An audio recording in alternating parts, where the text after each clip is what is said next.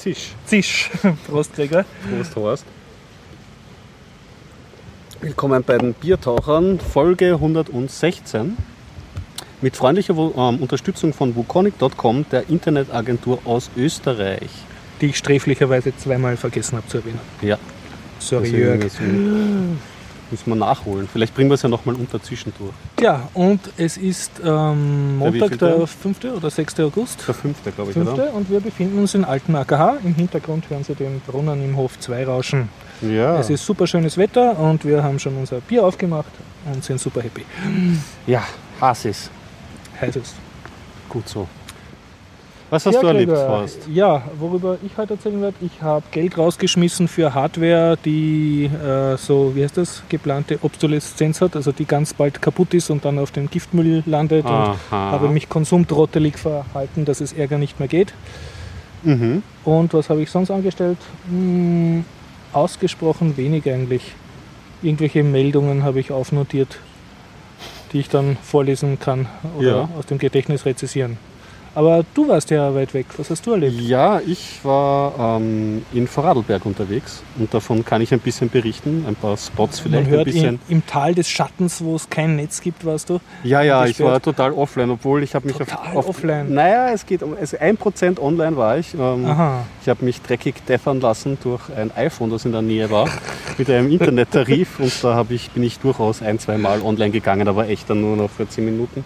Ansonsten werde ich ein bisschen über die Reise erzählen, glaube ich. Okay. Und ähm, ja, äh, schöner Leben technisch natürlich habe ich äh, auch durch, die Off, die Off, durch, durch das Offline-Sein ähm, Mhm.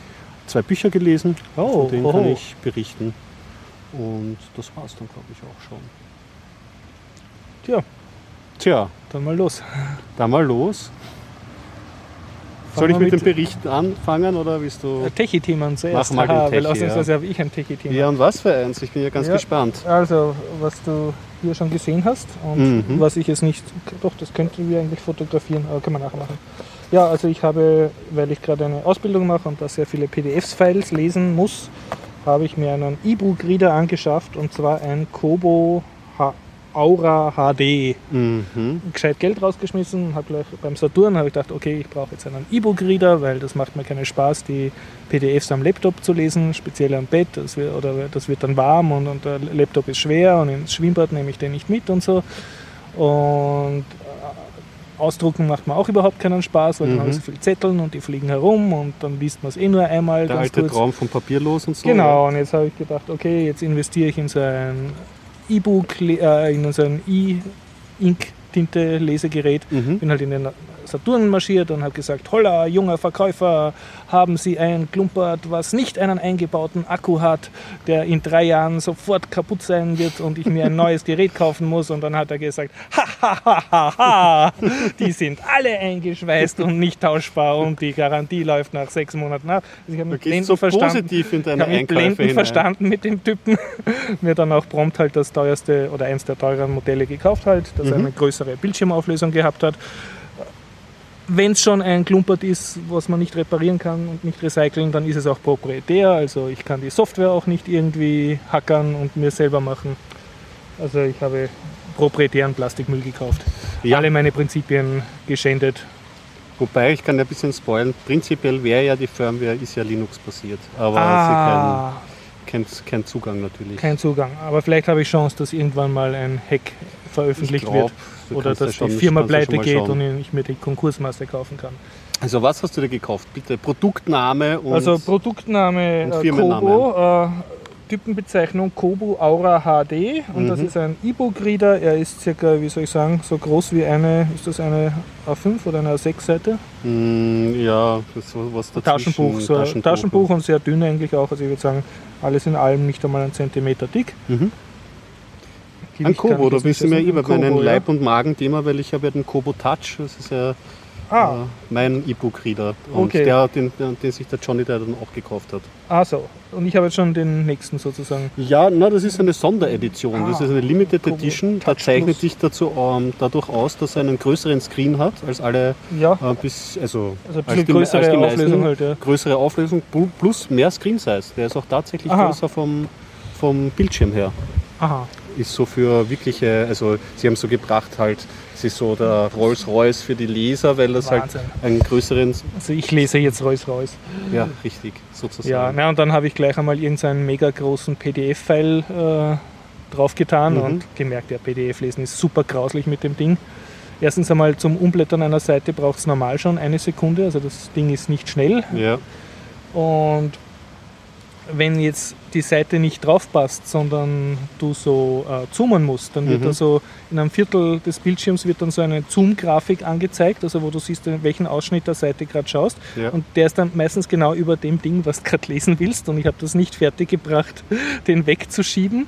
Wenn ich versuche, den wegzuwischen, das ist ja voll touchmäßig, dann glaubt er, ich will eine Seite umblättern und ins Hauptmenü oder Man sonst irgendwas sich. machen. Allerdings braucht das eine Sekunde, bis er das tut. Das heißt, bis dahin habe ich schon so hysterisch herumgewischt. Das, das ist voll, ja, ja, also voll schlimm. Und dann äh, beim Zoomen hast du unten so einen Slide, Mhm. äh, Kugel, also auf einem Slider und das kannst du auch zwar herumslidern, aber da das halt auch recht lang braucht, bis das reagiert, ist das sehr schwierig, das präzise zu verwenden. Also ich habe ein Dokument mit 2000 Seiten und ich habe es nicht kapiert, wie ich da gezielt eine Seite anspringe. ja. Unmöglich. Und ich dachte, das darf ja nicht wahr sein, bitte. Ich musste, ja. Und was ich jetzt also gemacht habe, ist, äh, wenn ich große Dokumente habe, ich äh, lade es auf meinem PC auf Calibre, Mhm. konvertiere es einmal in ein EPUB-Format. Ja. Das ist, und das versuche ich dann auf den äh, Kobo draufzuspielen. Mhm. Und das klappt zum Teil. Also von PDF auf EPUB klappt es, von HTML auf EPUB äh, klappt es zwar, aber der EPUB war dann bei mir nicht brauchbar. Der stürzt dann, also immer mittendrin kann ich ein paar Seiten lesen und dann bin ich plötzlich wieder au- auf dem Titelscreen. Also, Ja, also habe mich einen Tag oder zwei Tage mal ordentlich nur geärgert über das ganze Ding. Aber so langsam lerne ich jetzt halt damit umgehen. Und heute muss ich sagen, habe ich zum ersten Mal wirklich drei Stunden am Stück auf dem Ding gelesen und das war Mhm. dann wirklich so, dass man dachte, ja, das ist eigentlich eh ganz angenehm. Okay. Also du kannst im, im Freien liegen, bei Sonnenlicht, kann, das ist nicht schwer, du kannst das überall hin mitschleppen und ja, Ein kleiner Einwurf noch zu PDF. Mhm. Also PDF generell auf E-Book- E-Book-Readern möchte man es nicht haben. möchte man eh nicht, ja. Weil es hat halt immer, ähm, es erstellt eine Seite genau in dem Format und der Größe Ja. da, wie es rauskommt. Mhm. E-Book-Reader zeichnen sich dadurch aus, dass sie verschiedene Auflösungen haben, verschiedene Screen Sizes und da wird es dann halt schwierig. Manche E-Book-Reader haben ein Feature implementiert, ich glaube, ich habe das eh schon mal erzählt, das nennt sich PDF, PDF Reflow. Und die versuchen das, Das PDF, so umzuformatieren, so wie auf einer schmalen Webseite. so zu, Ja. um das so darzustellen. Ist aber auch, wenn du mich fragst, auch ein Hack. Wird Mhm. Ja. nicht, nie wirklich schön. Ja, also ich habe versucht, auch ein paar längere Texte zu konvertieren. Und ich bin dann regelmäßig auf Probleme gestoßen, wie zum Beispiel Silbentrennung, weil Mhm. die werden dann halt, ähm, wenn das gereflowt ist oder wenn Mhm. das ein EPUB ist, ist die Silbentrennung mitten im Text, nicht am Ja. Seitenrand und es macht keinen Sinn. Dann musst du es vielleicht mit einem Regex rausbasen, haut dir vielleicht eine Bindestriche Ja. zusammen. Also PDFs sind eine haarige Angelegenheit. Also eigentlich würde es mir reichen, wenn ich einen typischen A4-Seiten PDF habe, dass ich das Ding im Querformat nehme, dann ist das breit genug, dass ich es schön lesen kann und dann hätte ich halt nur gerne ein Interface, das mir sagt, du liest jetzt die erste Drittel der A4-Seite, möchtest du auf die zweite Seite, auf das zweite Drittel oder Mhm. möchtest du aufs dritte Drittel und du bist am Drittel Drittel, möchtest du jetzt vielleicht das erste Drittel von der nächsten Seite und Ja. das spielt halt überhaupt nicht. Stattdessen zoome ich rein und raus und komme in ein Menü und es macht halt null, null Spaß. Ja, es also ich war im beim Kobo auch nicht glücklich über das PDF-Interface, stimmt ja. Dann etwas, was ich auch überhaupt nicht kapiert habe, also die Kobo-Software drinnen hat so Regale, Bücherregale, wo ich mir also alle meine Bücher hineintun kann und die Ja. sind dann nach Regalen geordnet und innerhalb vom Regal kann ich wieder nach Autor und, und Titel sortieren. Und ähm, ich kann das Ganze natürlich auch am PC um anstecken, dann wird es wie ein USB-Stick äh, gesehen und ich kann da Files draufhauen. Mhm. Und ich, ich habe da jetzt dann Ordner angelegt und so, aber ich habe nicht kapiert, wie ich diese Regalstruktur auf der USB-File-Struktur abbilde. Ich hab, mir gedacht, das, das muss ja irgendwie gehen, dass ich da jetzt zum Beispiel einen Ordner le- anlege, äh, Regal so und so. Ah, dass du das oder- händisch nachbildest, diese Regale. ja, also wenn dass ich jetzt zum Beispiel direkt einen Pfeil äh, reinlegen will, sagen wir ein Unterhaltungsroman, sollte direkt in mein Regal Unterhaltung Mhm. kommen und nicht in irgendwo anders. Und ja, auch nicht zusammengebracht, auch nicht mit äh, Kalibre, das hat das auch nicht unterstützt. Hey, ich glaube, das ist der Florian. Ja, voll. Hey, Florian! Hello, hello. Das, Jo, das, also aber ich da bräuchte man vielleicht, noch. vielleicht kann das die Desktop-Software vom, vom Kobo. Ah, die habe ich mir noch. Läuft die nur auf Windows wahrscheinlich, oder?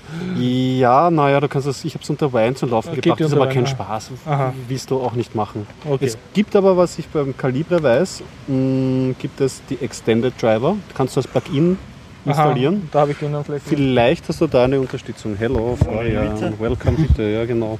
Ich, mich, du kannst Ja, dich ich hinsetzen. Ich mache ich mach einen. Stierich. Das ist genügend Platz für drei. Ja, Hey. Florian. Servus. Also so viel zu meinem Techie-Thema. Das ist ja noch nicht abgeschlossen. Ich habe gedacht, wir sind Okay. erst beim ersten Ach so, Viertel. Ach so. ja, aber an sich, wie soll ich sagen, jetzt erstmals denke ich, ah, es ist vielleicht doch gut, wenn man jetzt, wenn ich mir dann so äh, ein Buch jetzt als PD oder als, als EPUB kaufen würde. Mhm. Also zum ersten Mal macht das überhaupt Sinn für mich, weil ich halt jetzt ein Device habe, auf dem ich Das das, anschauen könnte. Und zum ersten Mal bin ich auch Konsumtrottel genug, dass ich denke, ja, bevor ich da jetzt umständlich das aus Pirate belad und formatiere, würde ich sogar 2 Euro irgendeinem Konzern zahlen, dass er mir ein super formatiertes EPUB gibt, Was- ohne DRM, aber das, was einfach funktioniert. Also Mhm. ich bin jetzt sozusagen aufgeschlossener Konsument für elektronische. Ich bin gespannt, bei Literatur. welcher Plattform du dir zuerst ein Buch kaufen wirst. Also unter, bei welchem Shop du dir das kaufen wirst. Wahrscheinlich Amazon oder irgend sowas, was mir halt. So was DRM-frei. Gibt es dort überhaupt DRM frei? Gar nicht. Ja, dann nicht. mal. Also ich habe sicher nicht vor mir ein DRM. Es gibt dort also ein DMM Item- frei, aber viele Verlage lassen es nicht zu. Da Ah, ist Amazon liberaler als die, als die Diese Verlage Verleger. werden halt an mir nicht viel verdienen. Naja, wer weiß, vielleicht gibt es auch kleine österreichische Shops. Man muss sich echt umschauen. Ich, also, Hm. man findet dann die schon was. aus. Haben die irgendwas? Boah, die schaue ich nicht mehr, schaue ich nicht Oh, so mehr an, irgendwie, seitdem sie mich äh, so verärgert haben. Haben sie dich geärgert? Ja, ja, ja, klar, sicher. Mein erster, mein Oyo. Ich habe ja noch immer zwei DRM-Bücher, die dort verloren rumhängen im Mhm. Thalia-Shop. Also, Gehst du auf Flugmodus, Florian? Ja, ja. Okay. Ich versuche nur gerade Wi-Fi zu kriegen. Ah ja, genau, du bist ja Na, fragen wir uns Florian, was er erlebt hat. Ja. ans Uninetz. Was hast du erlebt, Florian? Ich? Ja, äh, Außer, dass du urviel hackeln musst. ja, das auch. Samstag war ich in, diesmal nicht wandern, sondern Radfahren. Diesmal in Ungarn. aha. Wir sind runtergefahren nach Leupersbach. Ist Okay. genau an der Grenze nach Burgenland. Dort gibt es eine schöne äh, Route rauf nach Mörbisch und dann runter nach äh, Schopron und zurück. Mit dem Radl alles. Ja. Mhm. Hat länger gedauert, als ich geglaubt habe. Es sind so, naja, die kurze Strecke waren 20, es ist ein bisschen mehr. Nein, plötzlich 40 Kilometer ist die normale, ein bisschen mehr für die, den Umweg, den wir gemacht haben. Mhm. Aber es sind nicht mehr als 50 Kilometer und wir haben da schon ja, einige Stunden gebraucht. Die Straßen in Ungarn sind nicht gut. Okay. Ein Schlagloch neben dem anderen. Und unter Heurigen unterwegs oder seid ihr an allem so vorbeigeradelt auf Leistung? Quasi, ich habe keinen Heurigen gesehen, außer in Mörbisch selbst, aber sonst nicht wirklich. In Ungarn selbst gibt es, glaube ich, gar keine mehr. Ich glaube, in Ungarn haben, die Ungarn haben keine Heurigen mehr. Ich weiß. Zumindest hätte ich nichts gesehen, was so in die Richtung geht. In Schopron selbst war, weil Samstagnachmittag war auch schon alles zu. Oder fast Uh. alles. Nur, Mhm. ja, für Leute, die in Schopron wollen, lieber dort, äh, wenn man essen geht, äh, die Mini-Imbiss-Dinger lieber nicht anschauen. Wir haben dort gegessen, das war so das Grauseligste, was ich lange Zeit gegessen habe. Also dann doch lieber ein, ein klassisches Restaurant dort aufsuchen oder was? Oder statt dem. Ja, die sind hoffentlich, haben hoffentlich bessere Sachen. Preisunterschied war relativ wenig zu Österreich. Hat mich Mhm. irgendwie gewundert. Interessant. Ja, Chopin war doch vor fünf, sechs Jahren, da sind die Leute dort einkaufen und bei so billig Ja, und ich- billig. Zahnärzte gibt es dort genügend. Ich glaube, wir haben da 20 Zahnärzte gesehen, wo wir durch Shopping gefahren sind. äh, war sonst preislich. Es ist, ja, es hat schon was, wenn du da irgendwie mal schnell zum Bankenwarten gehst, dir 3000 Forint abhebst, hast du mal so Scheine mit 1000 draufstehen. Kommt so viel vor, in echt sind es 10 Euro. ja, also man kriegt so ein Mini-Essen mit Trinken für, bei einem Imbiss-Ding für 4 Euro ungefähr. Mhm. Aber es ist nicht wirklich essbar. Okay, das, ist, das klingt nach keinem guten Deal. Ja. Genau, und die anderen Sachen, die wir gesehen haben, hätten auch, glaube ich, ein, äh, ein normales Cordon Bleu oder so auch 6, 7 Euro gekostet. Also ich glaube, es macht nicht mehr so viel großen Unterschied. Und sonst landschaftlich irgendwie hat es sich ausgezahlt, was eine gute Tour. Mm, landschaftlich, ähm, die Strecke bis Mörbisch rüber war super. Mhm. Also wenn man nach Mörbisch runterfährt, ist äh, ein super Weinberg. Man sieht schon den Neusiedlersee im Hintergrund. Mhm. Kann dort super runterfahren. das kann ich nur empfehlen. Äh, die Strecke von Rust nach Mörbisch ist wahrscheinlich noch cooler. Weil da fährt man halt die ganze Zeit am Neusiedlersee, auch bei Ja, Weinbergen das und allem. In Ungarn selbst war es, ja, ein paar Waldwege, die ganz nett waren, aber so war dann nicht mehr, also auf der ungarischen Seite war nicht mehr so viel landschaftlich gut auf dem Weg. Alles klar. Wann seid ihr dann zurückgekommen? Irgendwie? Was, wie lange hat das gedauert, die gesamte Tour?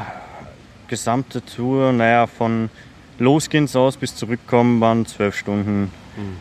Also es waren, wir haben glaube ich vier, fünf Stunden hingebraucht. Das war der große Strecke und dann vielleicht ein, zwei zurück.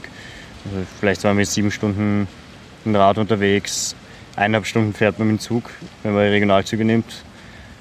Ähm, die blöderweise ab Wiener Neustadt sehr klein sind. Da fahren nur diese Raberbahn. Okay. Die hat so eine Diesellok, so alles in einem, wo, wenn, Schienenbus praktisch so bessere. Ja, es schaut aus wie so eine S-Bahn-Garnitur, so Ja, ein, ein ist Waggon. Ja, genau, ist äh, auf beiden Seiten ein Fahrerding. In der Mitte so ein paar Sitze. Ne? Nur Diesel, weil die keinen Strom dort haben bei den Strecken. Nur ein Gleis natürlich. Die müssen immer ausweichen bei den Bahnhöfen. Und meistens für die, es gibt so auch zum Aufhängen auch für die Räder und alles. Mhm. Meistens, auch nicht immer, meistens steht da noch so ein Getränk, also so ein Kaffeeautomat mitten genau dort, wo die normalerweise zum Räder hinhängen ist, so dass man nur noch zwei Räder hinhängen kann. Und auf der anderen praktisch. Seite ist, war beim Hinfahren ein, ein Ticketautomat, nein, beim Hinfahren nicht zurück.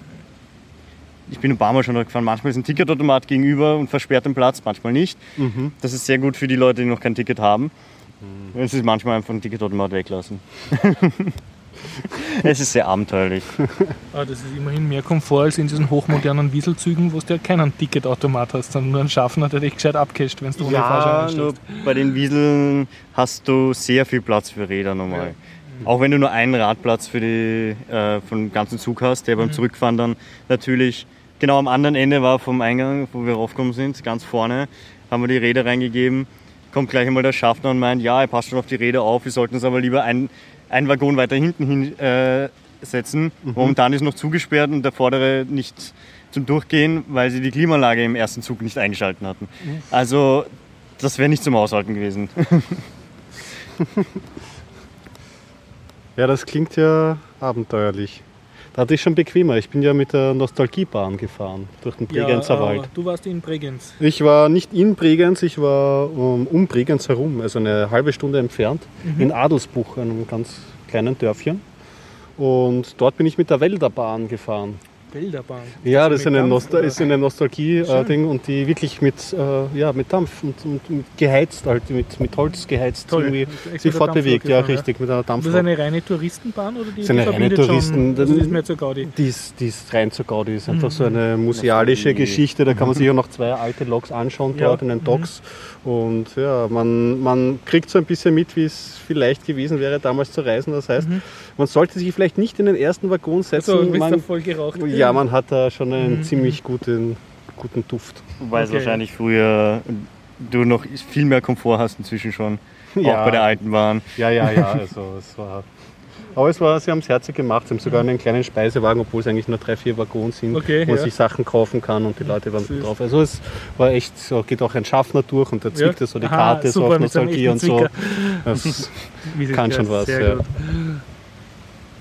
Ja, und sag mal, äh, du, du warst jetzt äh, zwei Wochen quasi offline. Wie, wie geht denn das? ja, das geht kaum.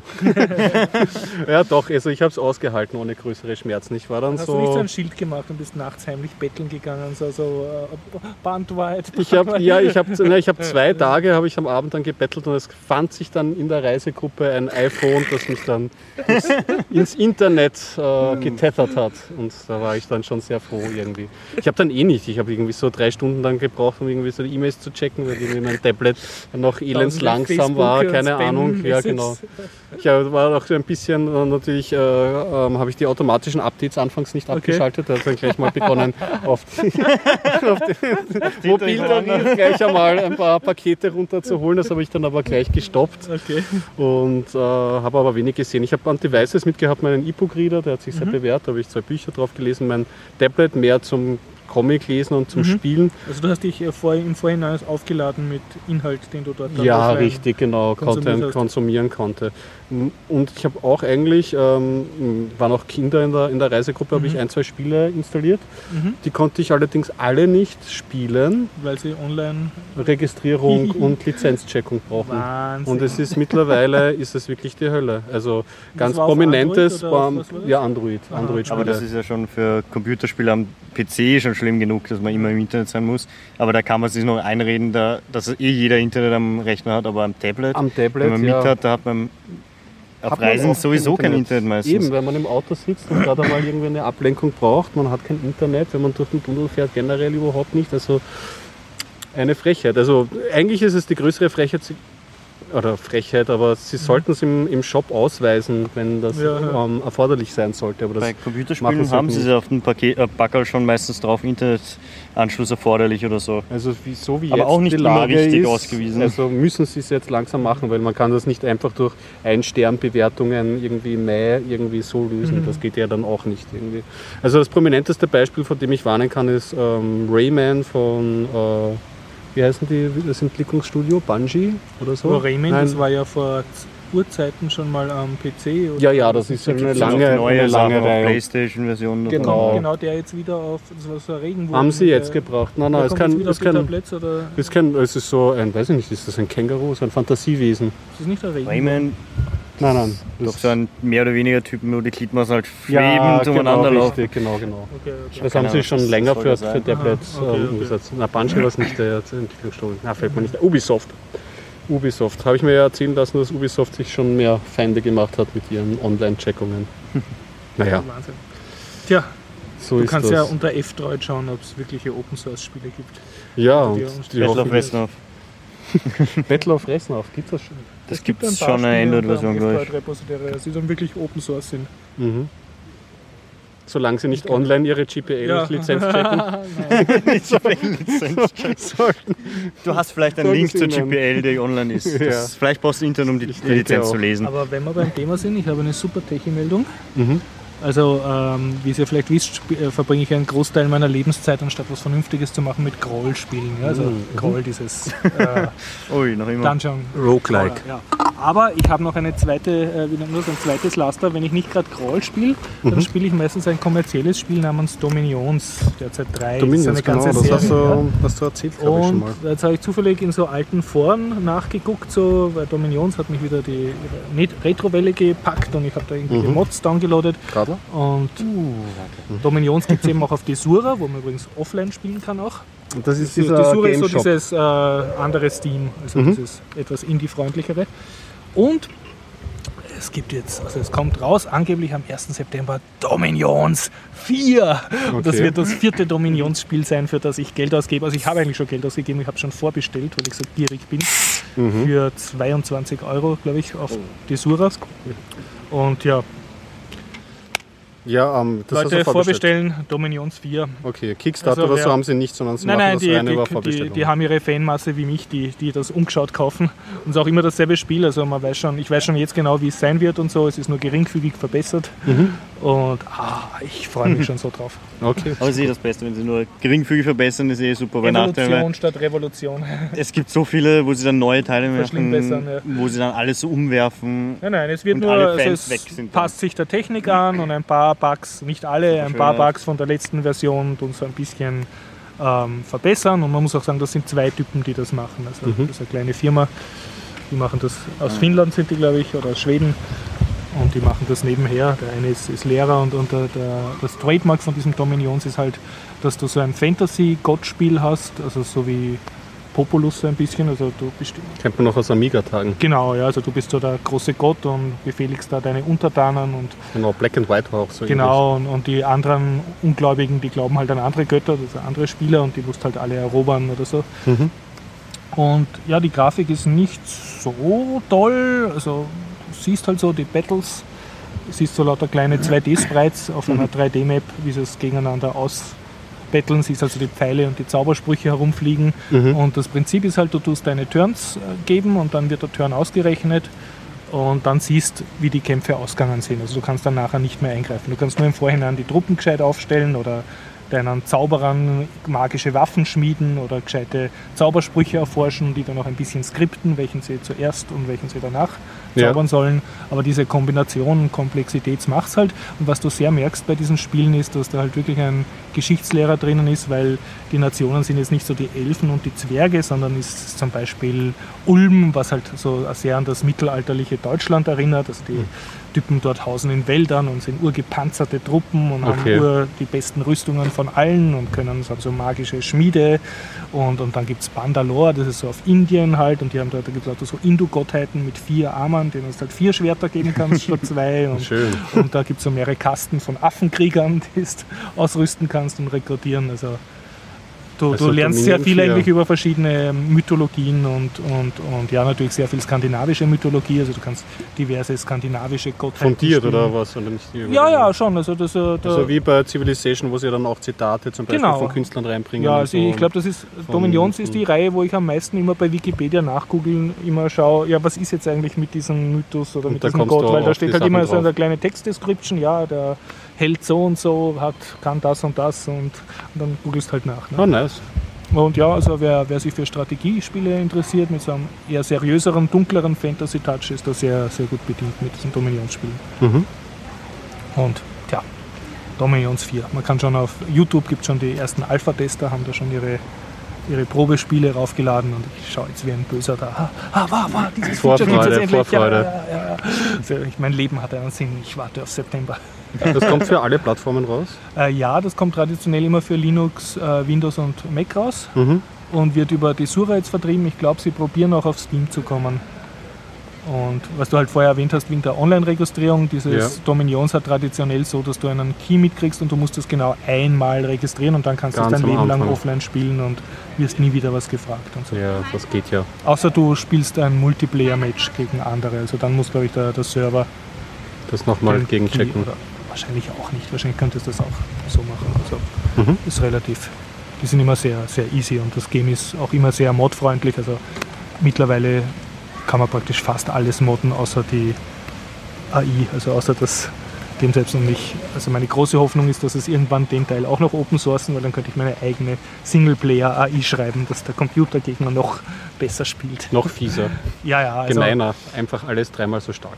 ja, also wie soll ich sagen, als, als, als Spieler tust du so riesige Armeen rekrutieren, also so Commander und, Mhm. und Truppen und dann hast du so Commander, die können zum Teil zaubern, denen schmiedest dann Gegenstände und wenn sie zaubern können, dann skriptest du die noch, also nicht nur, wo sie am Gefechtsfeld stehen sollen und welche Truppen sie haben sollen, sondern du sagst dann ja, also erst zaubere eine Giftresistenz für deine Armee und dann vergifte das ganze Battlefield und so. Ne?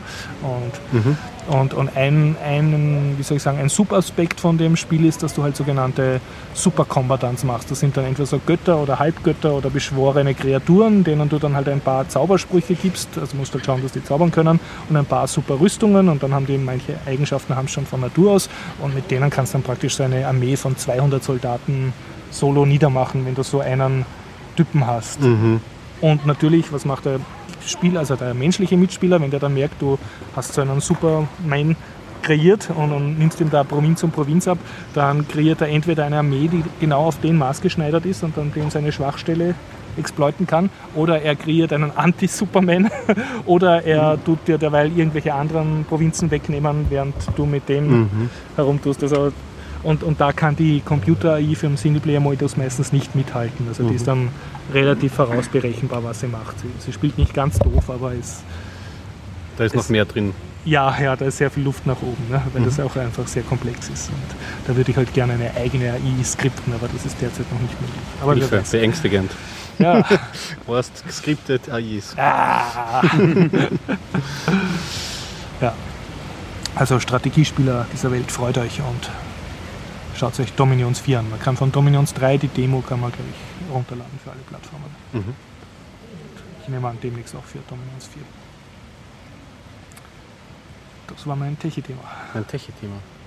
Ich war ja auch auf Bierrecherche, nur das kurze Zwischen Recherche, äh, ja. Ähm, in Vorarlberg natürlich, Biertauch, ganz Biertauchermäßig. Vorn- Vornburger oder was gibt's Vorarlburger da? ist eine große Marke, die zweite ist äh, Mohrenbräu, gibt es sehr, Mhm. sehr oft. Und überraschenderweise, ich bin ja, hab ja dort in Adelsbruch, in diesem kleinen Ort gelebt, gleich der Nebenort ist ähm, Egg und im Egg gibt es ein Egger, was aber nichts mit dem hier käuflichen Egger zu tun hat. Dass der aus dem Waldviertel ist oder so, ne? Ich glaube, er ist aus dem Ja, Waldviertel, ja. Ähm, und was sehr cool, was, was sehr lecker schmeckt und ähm, habe dort immer das Spezial getrunken, was ich auch nicht gekannt habe. Eck-Spezial. Sehr spezial. Und das gibt es auch vom Mohrenbrei Ist das und also jetzt gibt es auch von Zwickel. Ja, es klingt ein bisschen so, gell? Na, Spezial habe ich dann nachgeschlagen auf der Wikipedia natürlich. Muss man da sofort einen Mhm. Ja, wie, Background-Check ja machen. Was ist denn ja jetzt in der So, Nachrecherche? nachher, nachher, okay, genau. okay. Äh, ist, ein, ist eine, eine, also, mh, eine Machart des Bieres, ähm, die sich durch eine höhere Stammwürze auszeichnet. Jam. Das ist es, das ist es. Das schmeckt dann nach mehr Bier, oder? Ja, es schmeckt auf jeden Fall sehr lecker. Ich kann die, Okay. also, also Form, äh, Formburger bin ich ja nicht so ein Fan. Mhm. Konnte mich sehr überzeugen, besonders auch mit ihrem Kellerbier. Mhm. Kellerbier, das ist ja auch ein Ausdruck, da merkt man die Deutschlandnähe von, Ja, von Vorarlberg. Ist das was bei uns Lager heißt? Oder? Ich habe mich ja in die Kellerbiere schon in Nürnberg, Aha. in Bayern verliebt. Ähm, Das sind ungefilterte Biere, die Aber kennt man bei uns. Drüber? Ja, genau, ist ein trübes Bier. Kennt man uns unter dem Namen Zwickel. Also Ja, ja, was bei Zwickel, uns ja, ein ja. Zwickel ist, ist dort das Kellerbier. Mhm. Nur dass es bei Mohrenbrau auch Kellerbier heißt. Gibt es jetzt Mhm. irgendwie neu, das war sehr gut. Was ich nicht gekannt habe, im Sommer sehr lecker, ist das Konzept des sauren Radlers. Ein Oder ein saurer Sura, wie man auch sagt. Saurer Radler? Man verzeihe, meine Also Aussprache nicht ist mit, mit schrecklich. süßer Limonade, sondern mit. sondern mit, ähm, es wird da mit Soda oder Mineralwasser gespritzt. Und nicht Hälfte, Aha. Hälfte, sondern so ein Man hat ein 60, verwässertes 40. Bier. Also ein verwässertes Bier ist, wie, schmeckt aber trotzdem spritzig, weil es ja mit Soda, nicht mit Ja, Wasser aufgespritzt okay. wird. Und ist eigentlich wie ein Leichtbier. Und ist das dann wenigstens billiger als ein Radler, weil ja äh, Mineralwasser billiger sein müsste? Also auf die Preise habe ich nicht so geachtet, du. Das ist das, das, das weiß ich nicht. Aber für, für Leute, die vielleicht dem, dem Zucker im Sommer aus dem Weg so, gehen ja, möchten, ja. ist das eigentlich eine relativ äh, Und das erfrischt Gute Lösung. trotzdem und man kann. Es schmeckt, du. Ja, also ich hätte es mir nicht gedacht. Das verwasserte Bier ist nämlich Mhm. so ein Ausdruck, da denkt man sich schon, oi, oi, oi, das kann Ja. nicht funktionieren. Aber in Wirklichkeit ist es vielleicht besser als das Zuckerwasser, das man sonst reinmischt. Also von sauren Radler war ich relativ begeistert. Apropos Bier, du hast nicht Mhm. zufällig noch eine Dose. Ah ja, na klar, sicher. Out of Beer Era. Das sehe ich schon, fast ein saurer. Radler, das ist ein Skol, der Sehr gut. hat eh nur vier Umdrehungen. Servus. Ja, ja, ist Schau, ja schon ein okay. bisschen durch die Rucksackruckelei gegangen. Jo. Bierrecherche. Florian, Techie-Thema Brand Ähm, der Woche. puh. Ja, ich kann nur eine Sache. Florian ist ungewohnt happy und zufrieden mit dem Leben. Irgendwas. Ja, es liegt am Sommer Gösser, wahrscheinlich. am Naturradler. Auch wenn es ein Kräuter ist. Stimmt, ich habe mich noch überlegt, Ja. Naja, ich habe wenig Themen, hatte wenig Zeit zum irgendwas anschauen. Äh, was ich vielleicht erwähnen kann, es fängt jetzt, in, ich glaube Ende nächster Woche, der, ein Coursera-Kurs an, wo ich mich schon angemeldet habe, über Okay. Social Psychology. Okay. Ist jetzt schon Sachen online, also man kann die erste Woche anschauen. Coursera, Sind die von MIT oder von. Mm, Die sind unterschiedlich. Open Coursera, das ist jetzt von der Brown University, ist mit mit Okay. Stanford zusammen. Mhm. Äh, nein, Blödsinn, nicht Brown. Äh, ich weiß nicht, das Psychology ist von irgendeinem Stanford, Okay. zusammen mit Stanford oder irgendwas. Mhm. Ich mache noch einen anderen Kurs dort über lineare Algebra, die sind von Okay. der Brown University. Okay. Lineare Algebra. Ja, nur das, das, das Coole dran ist, dass ähm, die ganze Übung dran ist, im Grunde, man muss halt alle Sachen dort in, in Python implementieren. Ah, Die ganzen ist Sachen Python lösen. sozusagen die Lernsprache, mit der du deine Hausübungen abgeben musst. Genau. Man, muss, man kriegt halt immer so vorgegeben, äh, wo man Ja. welche Funktion Mhm. schreiben muss.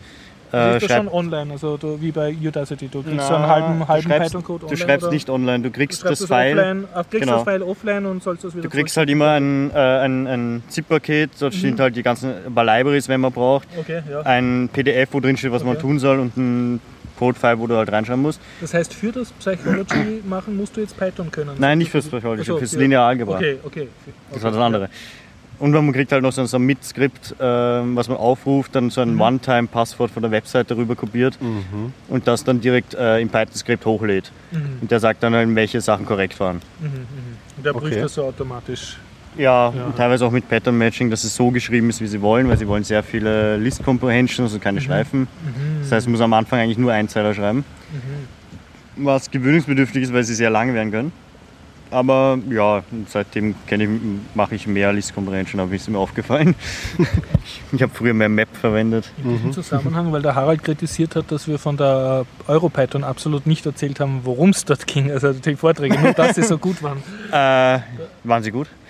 Ja, also äh, die, die ich gesehen habe, ja, ich erinnere mich jetzt aber ein dänischer Professor, der hat erzählt, dass er Python im Mathematikunterricht verwendet für seine Studenten. Mit, Not, mit, mit dem IPython Notepad oder so? IPython Notepad, ja. ja, das, ja. das ist ziemlich cool dafür.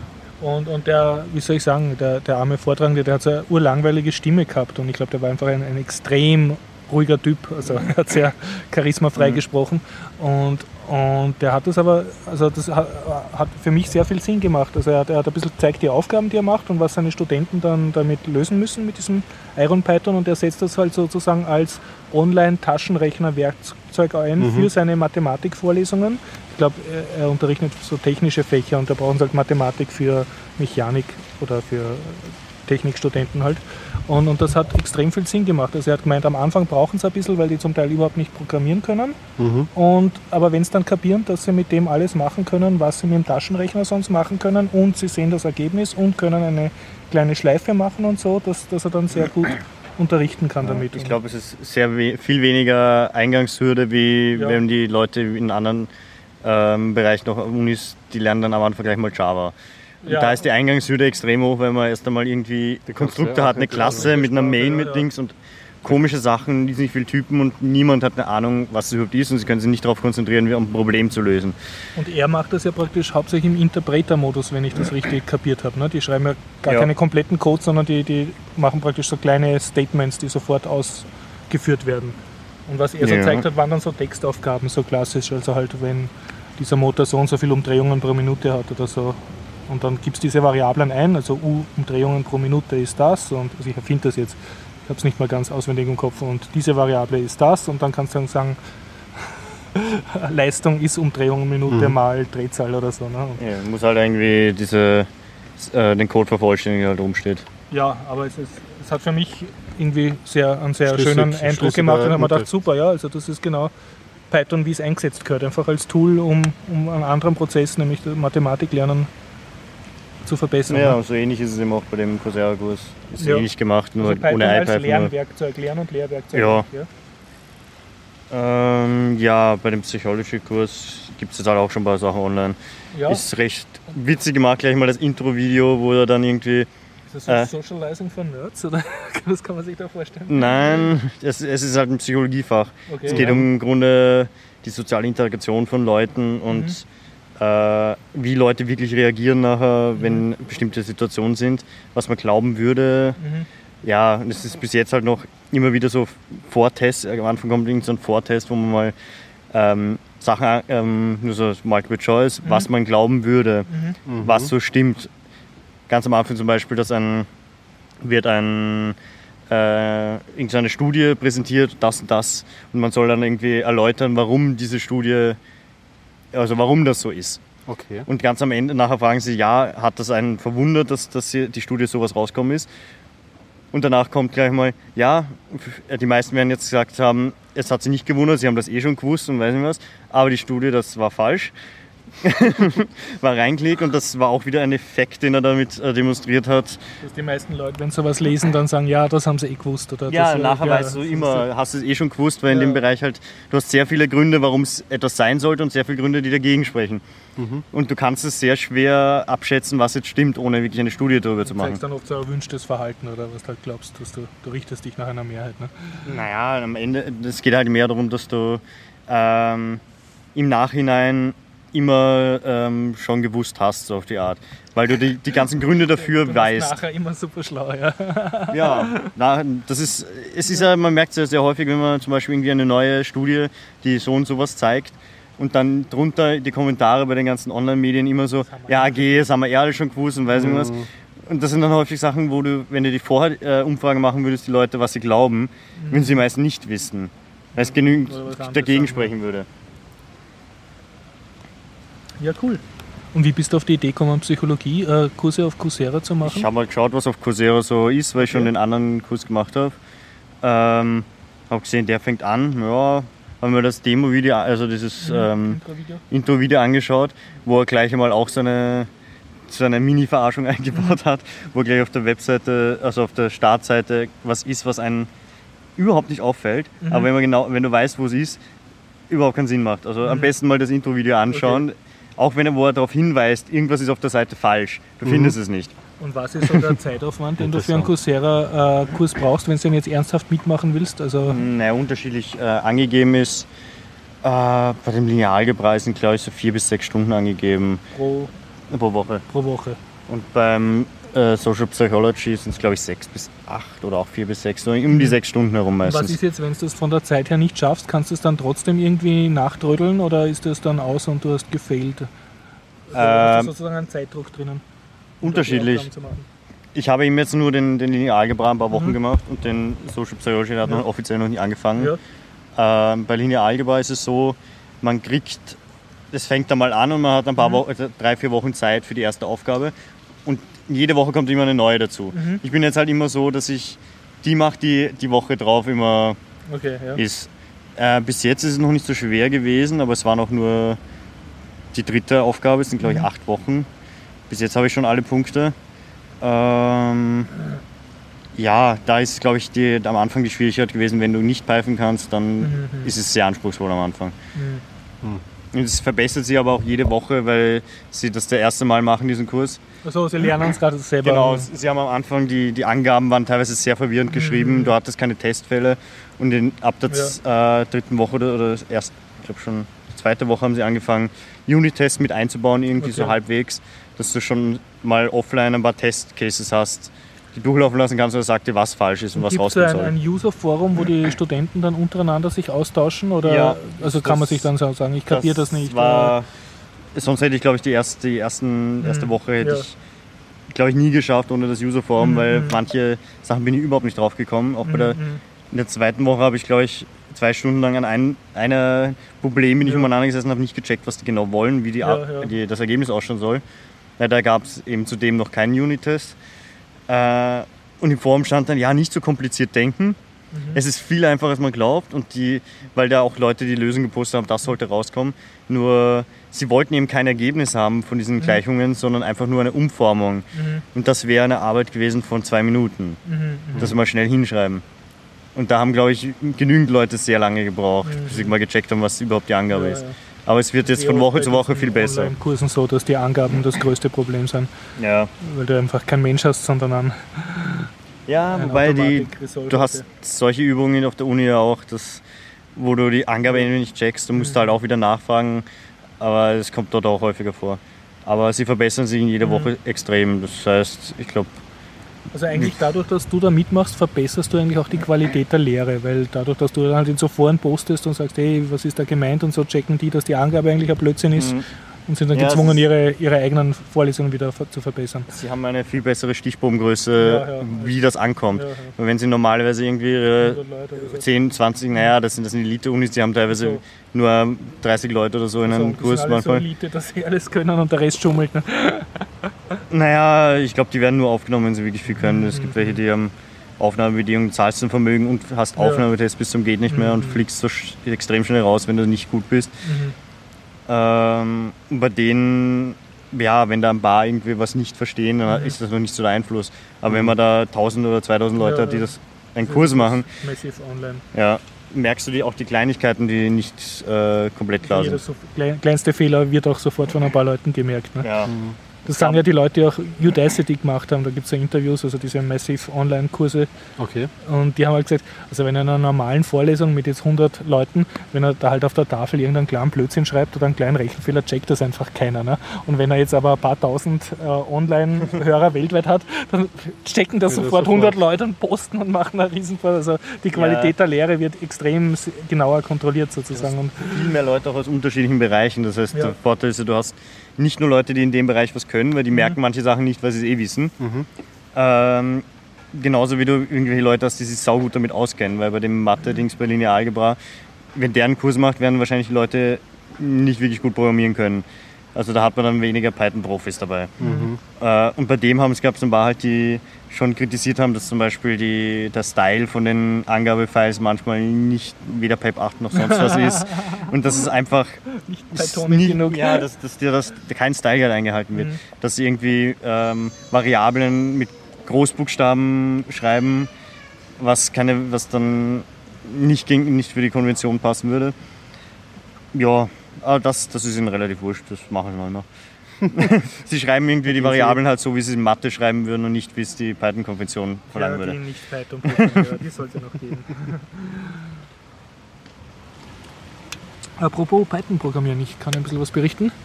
Ich habe also ich habe jetzt äh, für alle, die es nicht wissen, ich habe die Firma Spielen Programmieren und mache Python Programmierunterricht eben für Python Programmierunterrichtsbedürftige. Und äh, jetzt habe ich endlich wieder, dadurch, dass ich recht nette Schüler gehabt habe, habe ich weitergemacht an meinem Sepp Python Gamebook. Und ja, an einem, wo ich genau, glaube ich, letzten Sommer aufgehört habe, habe ich Ja. jetzt eben wieder Code ausgegraben auf GitHub und eben weiter committed und so. Und geht ein bisschen was weiter. Und äh, unabhängig davon habe ich ein anderes Projekt, für das ich jetzt kurz erzählen will, wenn das nicht stört. So ein kommerzielles Projekt. So. Müssen wir Commercial, ja, Commercial, ja. machen dann. Dann, dann, dann. Genau, ja. Also Horst redet über seine eigenen Projekte.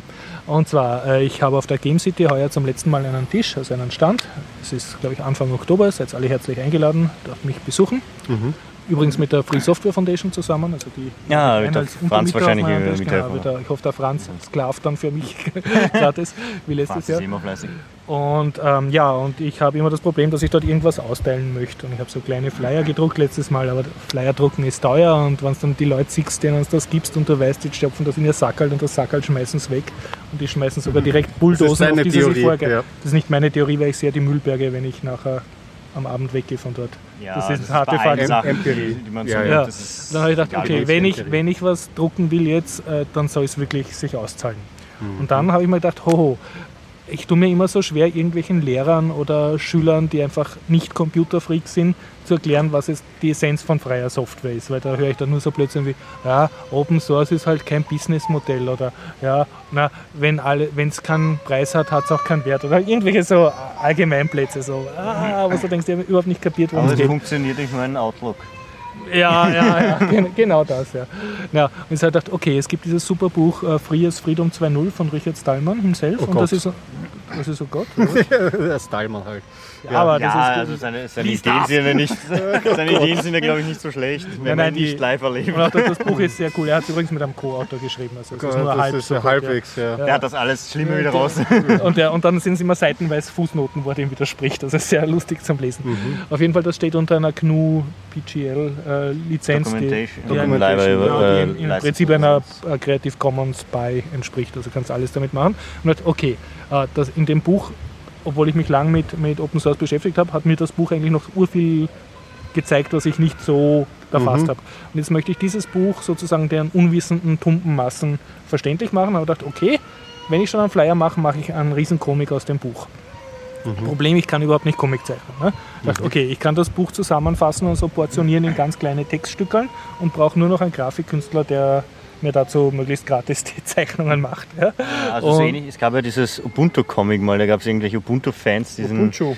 Ubuntu, ja, irgendwas komisches. super. Ist daraus was geworden? Ja, da gibt es äh, ersten sechs Ausgaben. Ich habe ja schon dreimal drüber geredet, glaube ich. ist Ja, das ist nämlich ein, so ein Ubuntu-lastig. Ja.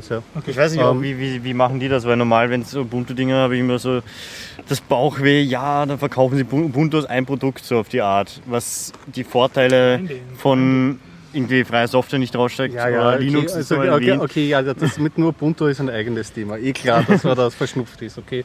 Aber das Ubuntu-Comic war lustig, weil es War war, lustig. weil es ähm, japanisches Manga-Style war. Ah, irgendwie. sehr gut, ja. Und es gab irgendwie zwei Administratorinnen, nein, ein, genau, zwei Administratorinnen und einen Administrator. Einen Windows-Administrator, eine ähm, Mac-Administratorin und eine Linux-Administratorin. Und So auf IT-Crowd. ja, naja, und die, die sitzen zusammen und erklären sich halt die Vorteile Okay, und Nachteile ja, ja. ihrer Betriebssysteme. War lustig, ich habe die ersten zwei Ausgaben habe ich Ah, gelesen. Muss ich, war, muss, muss man Link war witzig, schicke ich dir gleich- mal. Ja, gleich- das ist, gleich war, war herzig. Ja, und wie gesagt, sowas möchte ich jetzt halt machen. Das Einzige, was mir fehlt, sind Grafiker, die möglichst für Gottes Lohn, also für gar nichts arbeiten. Mhm. Musst du Aber- Caritas. ja, ich habe ein paar äh, nicht ganz seriöse Angebote, aber ich hoffe, ich kriege das halt zusammen. Irgendwie. Das klingt. Und wer, wer, wer sich interessiert dafür, einfach auf GitHub äh, slash Horst Jens slash Stallman Comic gucken. Mhm. Okay. So viel zu meinem wahnwitzigen Projekt. Interessant.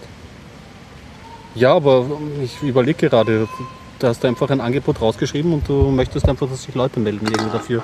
Nein, na, das mache ich jetzt eigentlich erst in dem Podcast. Ich habe einfach ein paar Leute, wo ich gewusst habe, dass die zeichnen können, Okay. wie zum Beispiel den Franz äh, gefragt und der war dann aber eh nicht so begeistert davon. Und dann habe ich noch ein paar andere Leute gefragt und jetzt versuche ich da gerade Deals mit denen zu machen, dass die mir das möglichst umsonst Mhm. Da einfach Weil zusammenklicken kann man sich das ja nicht, gell? Also wird schwierig sein. wie zusammenklicken. Naja, mit halt, äh, ich weiß nicht, Open äh, Clip Open Arts. Clip Arts. Ja, das- das- eigene. Elemente und dann Das, halt mit einem das wird wahrscheinlich eh die fotografischen Lösung sein, die, die, auf die es dann hinausläuft, wenn ich niemanden kriege. Aber ich hoffe halt, dass zumindest ein oder zwei ein Grafiker mir ein paar Zeichnungen spenden, dass das Ganze dann halt wie so ein super kunterbuntes Mosaik ausschaut. Wo halt, es würde mir schon reichen, wenn jeder, der irgendwie besser zeichnen kann als ich, was nach letzter Zählung 6 Milliarden sind, äh, mir halt eine Zeichnung spendet zu einem Text, den ich eh Es schon wäre vielleicht ne? sinnvoller, wenn sie nicht ähm, einzelne Pendels, also ganze Zeichnungen Mhm. liefern würden, sondern äh, Module. Nur eine Figur und ich, ich tue mir die Figur dann selber herum. Ja, das, das wird auch schon he- helfen. Ja. Eben, eben. Das, Aber hier ein dann Aufruf an, an alle Hörer, die irgendwie zeichnen können, jetzt spendet mal irgendein Stück Zeichnung, idealerweise im SVG-Format für meinen Stellman-Comic. Boah, mit Ja, SVG hast du aber schon eine Auflage. Ja, Ist sonst dann schwierig. halt als irgendwas und nicht durch selber Ja, aber ich glaube, wenn, wenn man Comic-Dings, da zermalt man eh gleich mal in ein Vektorprogramm. Das ist In ein wahrscheinlich auch Vektorprogramm. in einem ist Vektorprogramm zeichnen wir, glaube ich, auch einfacher als das So. Leute, wir sprechen über Grafiker, ja. Naja, Comic Vektorprogramm, ja klar, sicher, ist aber, es, unterschiedliche. Welche aber es wird nicht Inkscape sein, oder? Ich will sie nicht. Corridor. Ich weiß, gibt es Corel Draw eigentlich doch apropos? Ja, Kein- ja. keiner Ja, ich habe vor Ja? kurzem einen, einen Corridor-File gekriegt. wirklich wahr. Ist Ja. auch beliebt Also es bei ist diesen noch äh, aktiv, äh, das als Wort. 2D-Plotter, bei diesen Lasercutter-Typen und so ist das auch sehr beliebt. Interessant, okay. Ah, sind das die, die da irgendwie diese Files dann, ich glaube im MetaLab haben sie für einen Lasercutter irgendwie irgendwas, äh, was sie kompliziert dann auf Inkscape umgewandelt haben, Mhm. weil es sonst nicht geht. Ja. Und dass das Ding auch Inkscape-Files frisst. Ich muss auch sagen, mein Vater zum Beispiel arbeitet mit seiner Corel Draw Version aus den 90er Jahren. Mhm. Und äh, also der, der technische Büro muss immer wieder mit Architekten, mit denen ihren AutoCAD-Versionen zusammenarbeiten. Ja. Ne? Und er hat jetzt, glaube ich, schon ca. sieben AutoCAD-Versionen über sich ergehen lassen. Mhm. Und, und er sagt immer, wenn er dann einen AutoCAD kriegt, da hat er sich einmal so extra AutoCAD gekauft, dann nimmt er das AutoCAD, also öffnet den AutoCAD-File im AutoCAD, exportiert ihn in irgendwas anderes, das er im Corel Draw verwenden kann, Und nimmt das dort dann als, als Hintergrundbild und zeichnet drüber mit, äh, mit Corel Draw ganz schnell die paar Linien, was er wirklich braucht, nach. Also er Ah, macht so okay. Haustechnikpläne, aber der, der ist einfach im, im Corel Draw das funktioniert für 10.000 ihn. Mal so effektiv, wie, wie wenn er jetzt sich mit AutoCAD herumärgern hätte. Ne? Mhm. Aber man sieht wieder den Weg der proprietären Software. Erst einmal in ein Fremdformat und dann wieder sowieso, dort ja, rüber. alle mit nichts zueinander kompatibel, aber Corel Draw hat schon so eine Geschichte. Die haben sogar mal ein Corel Linux herausgebracht, ist aber nichts draus geworden. Ah, oh ja, doch, da habe ich also nichts draus geworden, aber ich habe noch eine Demo-CD aus alten Mhm. Tagen von Corel Linux zu Hause. Nein, aber ich meine, ich muss sagen, in der Zeit, wo ich selber noch proprietäre Software sehr viel benutzt habe, war ich, war ich auch großer Corel Das ist ein geheimer Corel drauf, ein Wahnsinn. Ja, Also, nein, das Sachen erfährt man nach zweieinhalb Jahren Podcasten. Nein, noch nicht gut, dass ich habe. Nein, das war, das war immer relativ vernünftig und vom Mhm. Preis her auch okay. Also, Ja. Hat schon was können. Mhm. Kanada, nicht US. Kanadisch. Immer, Lass mal gerade mal durchgehen. Jo. Hm. Ah ja, ähm, habt ihr nicht irgendwie also auf der populärtechnischen Seite mitbekommen, dass Google neue Hardware rausgehauen hat? Und was wisst ihr darüber? Chromecast. Ja. Das heißt nicht viel. Ich habe nur gehört, dass es das gibt und dass man irgendwie YouTube-Videos hinschupfen kann und das streamt dann von dem Gerät direkt. Na, das kann ja nicht der Hauptzweck sein, wirklich. Das ist so, Nein, es ist so wie ein MIDI-Media-Center, dass du von irgendwie allen Dingern irgendwelche Sachen hindurchschupfen Das kannst. ist ein Hardware-Dings oder Ja, so ein 30-Dollar-Ding oder so, ich weiß nicht, das kostet ist das nichts. sowas wie, wie Apple hat? Die haben ja auch so ein weißes Ding, mit dem du dann irgendwie Kleiner. so. Also kleiner. das ist, ich glaube, das ist ein USB-Stick USB-Stick-Ding. Ah, Größe, das kann ähm, YouTube auf deinem Fernseher zaubern. aber ich glaube, es, ja, es ist, glaube ich, äh, es hat halt irgendein Wi-Fi-Ding drin. Mhm. Du kannst, glaube ich, HDMI hat ja auch Power-Funktion theoretisch. schaut grad göttlich gelangweilt Nein, ich Ange angeblich kannst du es direkt anstecken an einen HDMI-Anschluss und brauchst sonst nichts mehr oder so. ja, also Ja, meine Theorie dazu, aber ich habe mich auch Gott sei Dank unterhalten uns über Themen, wo Okay. wir auch nicht wissen. Ich habe ja auch ähm, Unsere- ich hab, unsere ich hab, Stärke. ich hab nur, ich hab ja nur mitbekommen, dass sie es rausgebracht haben. Habe die Schlagzeile gelesen und dann schon Weil du ja so einen, warst, einen halben Test. Ja, genau. Also ich habe ja einmal mein Feedly angeworfen und da Ja, den das war sicher in der, in der. Vorarlberger Zeitung dort. Headline, Headline. Google bringt neues Dingeli heraus. Also so wie es jetzt ähm, ähm, ausgesehen hat, ist das, was es jetzt eh schon gibt, von dem ich auch berichtet habe, diese TV-Sticks, die es gibt, wo du einen HDMI-Anschluss hast und drauf läuft ein Android. Auf dem Stick, glaube ich, läuft kein Android, sondern wirklich ein Chrome OS, was der erste wirkliche Hardware-Anwendungsfall für Chrome OS wäre. Abgesehen von den ähm, Chromebooks, ja, den Pixel und den Chromebooks, die es halt noch gibt, die in Amerika anscheinend super erfolgreich sind. Hier nicht existent, sage ich mal, oder? Hast du schon mal ein Chromebook in Ein- Dreier Ich habe gesehen? Puh. Es kann sein, dass ein Pixel hat vielleicht irgendwer im Lab, aber das ist halt auch sehr ein spezifischer Ort. Ja. Also sonst hätte ich das jetzt noch nicht gesehen. ne? Ja, ja, also wie gesagt, Ich ja, glaube, du kriegst viele auch nicht außer von Amerika. Ich glaube, manche, sie verkaufen viele Sachen in Europa nicht. Ja, eben, Da kann es es dann nicht geben, wenn die Leute das erst schwierig importieren müssten. stimmt. Also ich habe das auch äh, in Amerika ein großer Erfolg, aber Mhm. hier keine Ahnung. Und ja, dieser USB-Stick 35 Dollar ist halt schon etwas, um in den Markt reinzupreschen und so ein Media Player Device. Mhm. Wollen halt alle ins Wohnzimmer. Apple TV macht schon länger vor, mal schauen, was drauf wird. Meine. Interesse ist da eigentlich eh nur peripher. Sie haben es ja schon einmal irgendwie verquirkst mit ihrem komischen Google, äh, dieser Kugel, die sie rausgebracht haben. Hm? Hat denn das geheißen? Q?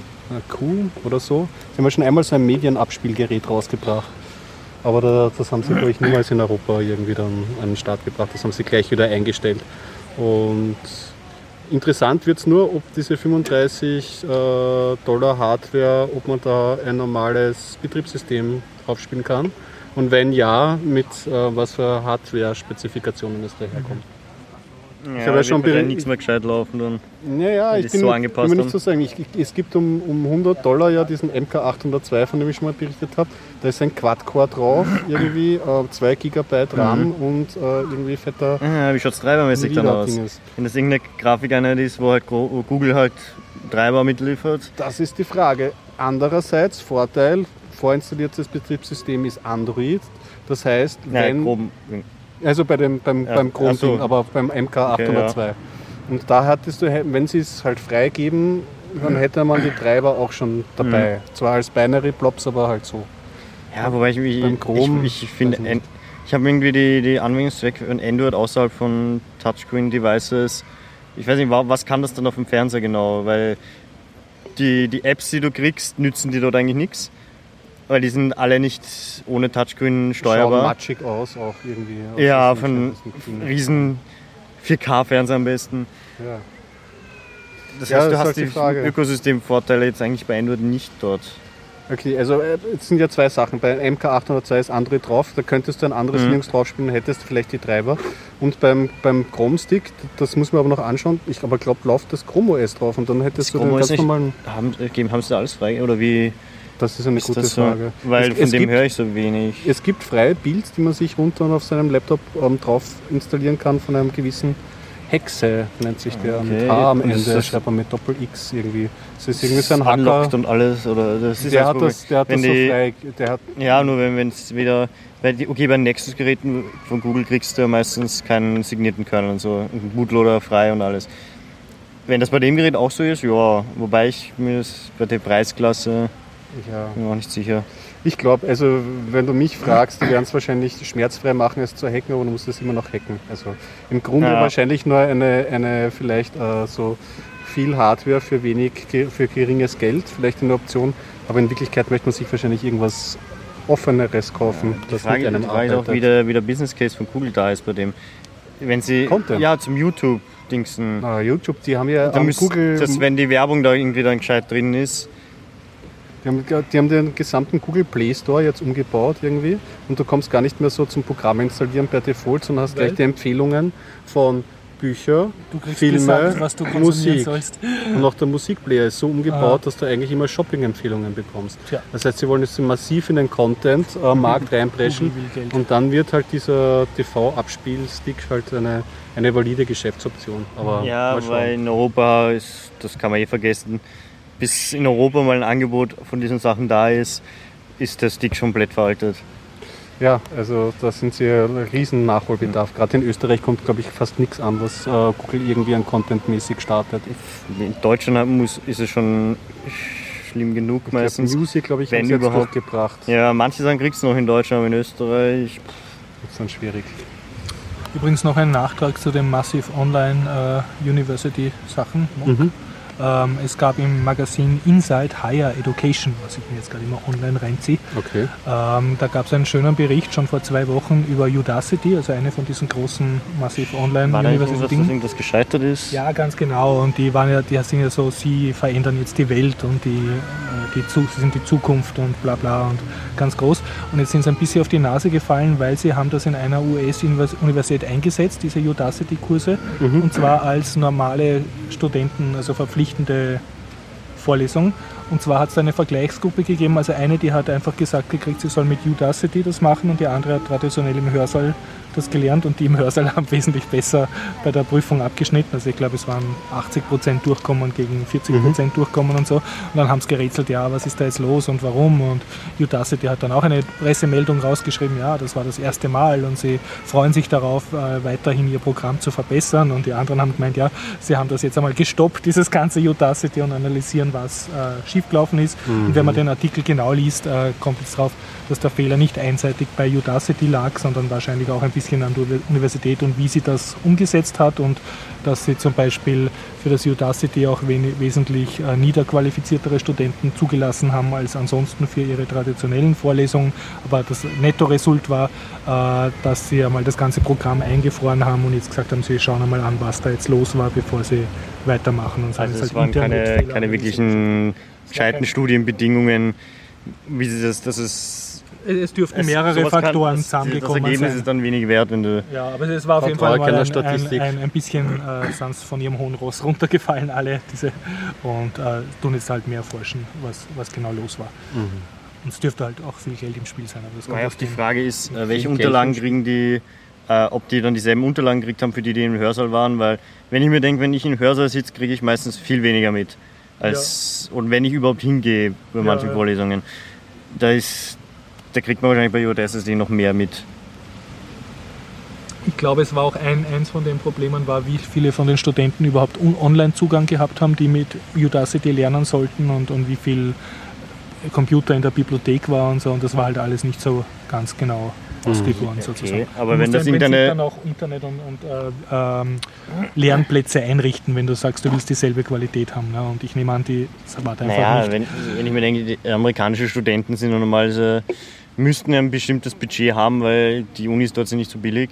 Wenn sie, das, wenn sie die Leute, die dort in die Vorlesung gehen, die genügend Geld haben, mit irgendwelchen Leuten vergleichen, die sie nicht mal Internet, nicht mal Internet zu Hause haben oder einen Computer, ist es, das, das ist dann keine Ich Vergleichsgruppe. vermute mal, die haben sich gedacht, wir haben jetzt die Udacity-Vorlesung, also wir, wir zahlen für das Udacity-Lizenz, wir machen mit unseren eigenen Lehrern eine Udacity-Vorlesung und wir kassieren jetzt plötzlich von lauter Leuten ein bisschen weniger Geld, die sonst nie in die Uni kommen würden, weil sie sich die vollen Studiengebühren nicht leisten können und machen jetzt wahnsinnig viel Geld damit, mit diesen reduzierten Studiengebühren. Aber das hat jetzt halt nicht so funktioniert. Aber es ist jetzt auch kein Wunder, wenn du das zum ersten Mal machst. ne? Das, Also war das ein Genau. kostenpflichtiges auch, oder? ja, ja, das war, war nicht, nicht, nicht gratis, so viel Weil ich weiß. wer- Und zwar, es war auch der Unterschied. Normalerweise, wenn du Udacity machst, äh, zahlst du zwar nichts, aber du hast auch nachher kein Degree in der Hand, also keinen Abschluss. Und Kein da haben sie das jetzt ja. eben echt wirklich so gesagt, also man zahlt und man kriegt dann aber auch ein, ein anerkanntes Zertifikat. Und er stand hinter mir. Ganz Naja, du, ich habe Ja, das Tool ist halt immer nur so gut, wie man es einsetzt. Das ist ja eh das alte. Coursera das macht alte- das eh ähnlich. Also Ja. der, der Psychology-Kurs gibt es, ich glaube, das war, nein, oder war, egal, irgendeiner war auch Ja. wahlweise irgendwie die, die gratis, einfach so, Ja. kriegt man halt ein normales, irgendein automatisches, irgendein PDF mit einer Signatur von denen, dass man bestätigt, dass man das abgeschlossen hat. Oder man zahlt irgendwie pff, 100 Dollar, 200 Dollar, keine Mhm. Ahnung was und kriegt, oder weniger, ich Also du zahlst nur fürs Zertifikat, hast aber jetzt nicht mehr Vorlesungen, du kriegst auch nur rein die Genau, du kriegst genau dasselbe und kriegst nur nachher irgendwie einen Das ist besseren. eigentlich die Gelddruckmaschine, wenn das einschlägt, ne? Für eine Uni jetzt. Ja, wenn, wenn die Leute genügend für einen Kurs zahlen würden, sie haben dann wenig Aufwand nach dem zweiten, dritten Mal, wissen sie, wie es läuft, haben wenig. Aufwand. Überlege mal, sie machen den Gratiskurs, der ist die Urwerbung, die Leute können ganz genau sehen, wie toll der Kurs ist und so und so viele wollen dann wirklich ein Zeugnis, ein anerkanntes und zahlen dafür. Und sie haben null Mehraufwand, weil es den Kurs, musst du sagen, machen sowieso, weil das ja Werbung für sie ist. Ne? Ja, wenn sie Kurs mehrfach machen, das ist jetzt auch die, die Frage bei dem Social Psychology halt, es steht auch dabei, ja, sie haben keine Ahnung, ob sie es, äh, machen sie jetzt einmal, schauen, wie es läuft, ob es nachher nochmal gibt. Ähm, sie haben sehr viele Lehrunterlagen online verfügbar in äh, auch in Videos und Ja, Ähm, ähnliche Sachen und die ganzen äh, Buchausschnitte, Mhm. die du normalerweise nie so kriegen würdest oder ein Vermögen zahlen würdest. Mhm. Ich glaube, das, das allein würde ein paar hundert Dollar kosten, wenn du dir die, die Bücher hättest. Ähm, da wissen sie auch noch nicht, ob sie die überhaupt nachher noch nächstes Mal kriegen, Ja, ja. die Rechte dran. Je nachdem, wie, ob das dann gleich überall auftaucht auf den Pirate Bay Seiten. Torrent kills the Uni. ja, Liberate Education. Ja, mit, mit Open Education ist das eh so eine Sache. Es wäre halt schon praktisch, wenn man nicht ein paar hundert Euro dann für einen Kurs zahlen sollte. Ja. Aber wenn man es zusammenrechnet, ist wahrscheinlich eine, wenn du auf, in eine Uni in Österreich gehst, mit, auch wenn du Studiengebühren zahlen müsstest, wäre es noch immer Derzeit günstiger als. Sagen, derzeit haben wir ja keine Studiengebühren auf den Hauptunis, oder? Äh, es gibt diese doch. Da Nein, es gibt diese pro-Uni-mäßige Regelung, jeder kann sich irgendwie aussuchen, so auf die Art. Cancelt Ja, jetzt vom haben irgendwie, aber, naja, aber bis jetzt, bis dieses Semester musste, hätte man noch müssen. Ja, ja. Auch, auch nur, wenn man drüber, also über Mindeststudienzeit und so ein Zeug. Es Aber ist, zurzeit ist eigentlich Studieren in Österreich relativ billig, ne? kann man sagen. ja, also vor allem, wenn du hast, glaube ich, 300 irgendwas zahlt. Im pro Semester ist noch immer günstiger, als wenn du die Online-Kurse, weil das ist ein Kurs, der, du müsstest ein paar im Semester machen, dass du ungefähr dieselben Inhalt hättest. Das kostet dann doch deutlich mehr im Semester, nur für die Online-Kurse. Ich weiß es zufällig auswendig, äh, Fachhochschule, ich glaube, die meisten, äh, also man gibt es auch verschiedene Preisrange, aber bewegen sich so um die 400 Euro im Semester derzeit. Das ist eine relativ Das ist ähnlich, ja. garantierte Ausbildungszeit. Ne? Also ist auch äh, erschwinglich, kann man sagen. Ja, für die meisten zumindest. Es ist halt immer die Frage, wie viel Einstiegs Einstiegshürde soll man machen. Sagen wir so, ich weiß auch, wie die äh, Studiengebühren in einigen Privatschulen sind oder Privatunis und Ja, da zahlst klar, wesentlich mehr. Ne? Es, es geht ja halt auch darum, dass man irgendwie, in, zumindest in Österreich, jeder die Chance hätte, zum Beispiel einen Uni-Abschluss machen zu können, egal oder ob er jetzt irgendwie aus der reichen Schicht oder nicht Ja. kommt. Wobei das ist ja auch die Kritik. Jetzt tun wir voll politisieren. Yeah! Das ist ja die Kritik. sehr gut, sehr gut, Gregor. Das ist ja die Kritik auch an, an wie, wie lange war äh, Studiengebühren äh, befreit in Österreich? 20 Jahre oder 30? Se- Seit der Firnberg-Reform. Also, dass, obwohl das Studium in Österreich eigentlich gratis war und eine Massenuni, also sozusagen Zugang für jeden war, der Matura gehabt hat, äh, haben, waren halt sozusagen der typische Student, hat schon Eltern gehabt, die selber studiert haben. Also, es hat sehr wenig Aufsteiger gegeben von einer sozusagen weniger gebildeten sozialen Schicht. Hat es schon gegeben, aber war Ja, jetzt nicht sozusagen der große Transformationseffekt, sondern es war eigentlich so, dass Vertraue die keiner Statistik. Da ist wiederum die sozialistischen Ja, Regierungen eigentlich subventioniert haben, die Bürgerlichen, dass denen ihre Kinder Naja, aber, eh, weil die, die, naja, es ist aber auch klar, wenn die äh, Eltern, die irgendwie zum Beispiel ein gutes Handwerk gelernt haben, wollen da, dass da die Kinder auch irgendwie ein gescheites Handwerk lernen und nicht irgendwie so großkopferte irgendwas werden, was auch immer. Das Gegenbeispiel kannst du jetzt unseren Ex-Bundeskanzler, war er nicht Bundeskanzler, Gusenbauer nehmen, ne, der also aus einer Arbeiterfamilie stammt, ganz klar. Ja, wo es- einfach die, die Eltern geschaut haben, dass das aus ihm So was gibt es wird, ne? auch. Ich glaube deswegen, das ist auch ein Grund gewesen, warum er so weit gekommen ist wahrscheinlich. Weil irgendwie das Image ist schon praktisch für die, für die SPÖ. Ja. Wenn du einen hast, der wirklich aus der Arbeiterfamilie. Also den, den sozialen Traum vorlebt sozusagen, ne, den Aufstieg. Genau, aber es ist halt auch so schwierig, weil es ist sehr viel Zeitaufwand, du musst von was leben währenddessen. Gregor schaut nur gelangweilt. Kaum reden wir nicht über Technik. Ja, das sind so politische Kleiner- so, so kleiner dahinter, Zombie-Blick. ja. Äh, Gregor, hast du nicht irgendeinen Film angeschaut oder ein Buch gelesen oder so? Zombie-Film. Ähm, noch abschließend zum Uni-Thema habe ich noch Du hast Zombies anzuschließen, auf der Uni gesehen. dass da auf der Uni es zurzeit eher ein strukturelles Problem ist, nämlich von der Forschung und von der ganzen Struktur her. Wir haben einen wahnsinnig ähm, demotivierten Mittelbau, der vor sich hin stuckt, irgendwie wissenschaftliche das Papers schreibt und Punkte von, für, für irgendwelche Prof Wenn, draufschreiben wenn sie, möchte. ja, aber wenn sie Und Paper wo- schreiben können, sind sie Ich schon meine, froh, es weil ist, es ist ja genau, wenn sie da nicht froh. Funding machen müssen, Genau, die genau. Großteil der Zeit. Und es ist zurzeit weniger Wissenschaft, die auf den Unis ähm, stattfindet, sondern Wissen erwirtschaften. Es werden halt diese, dieses Wissen, das hier generiert wird, in Papers gesteckt. Mhm. Die wiederum werden an wissenschaftliche Magazine, die das bewerten. Das braucht man für seine universitäre die ja Karriere.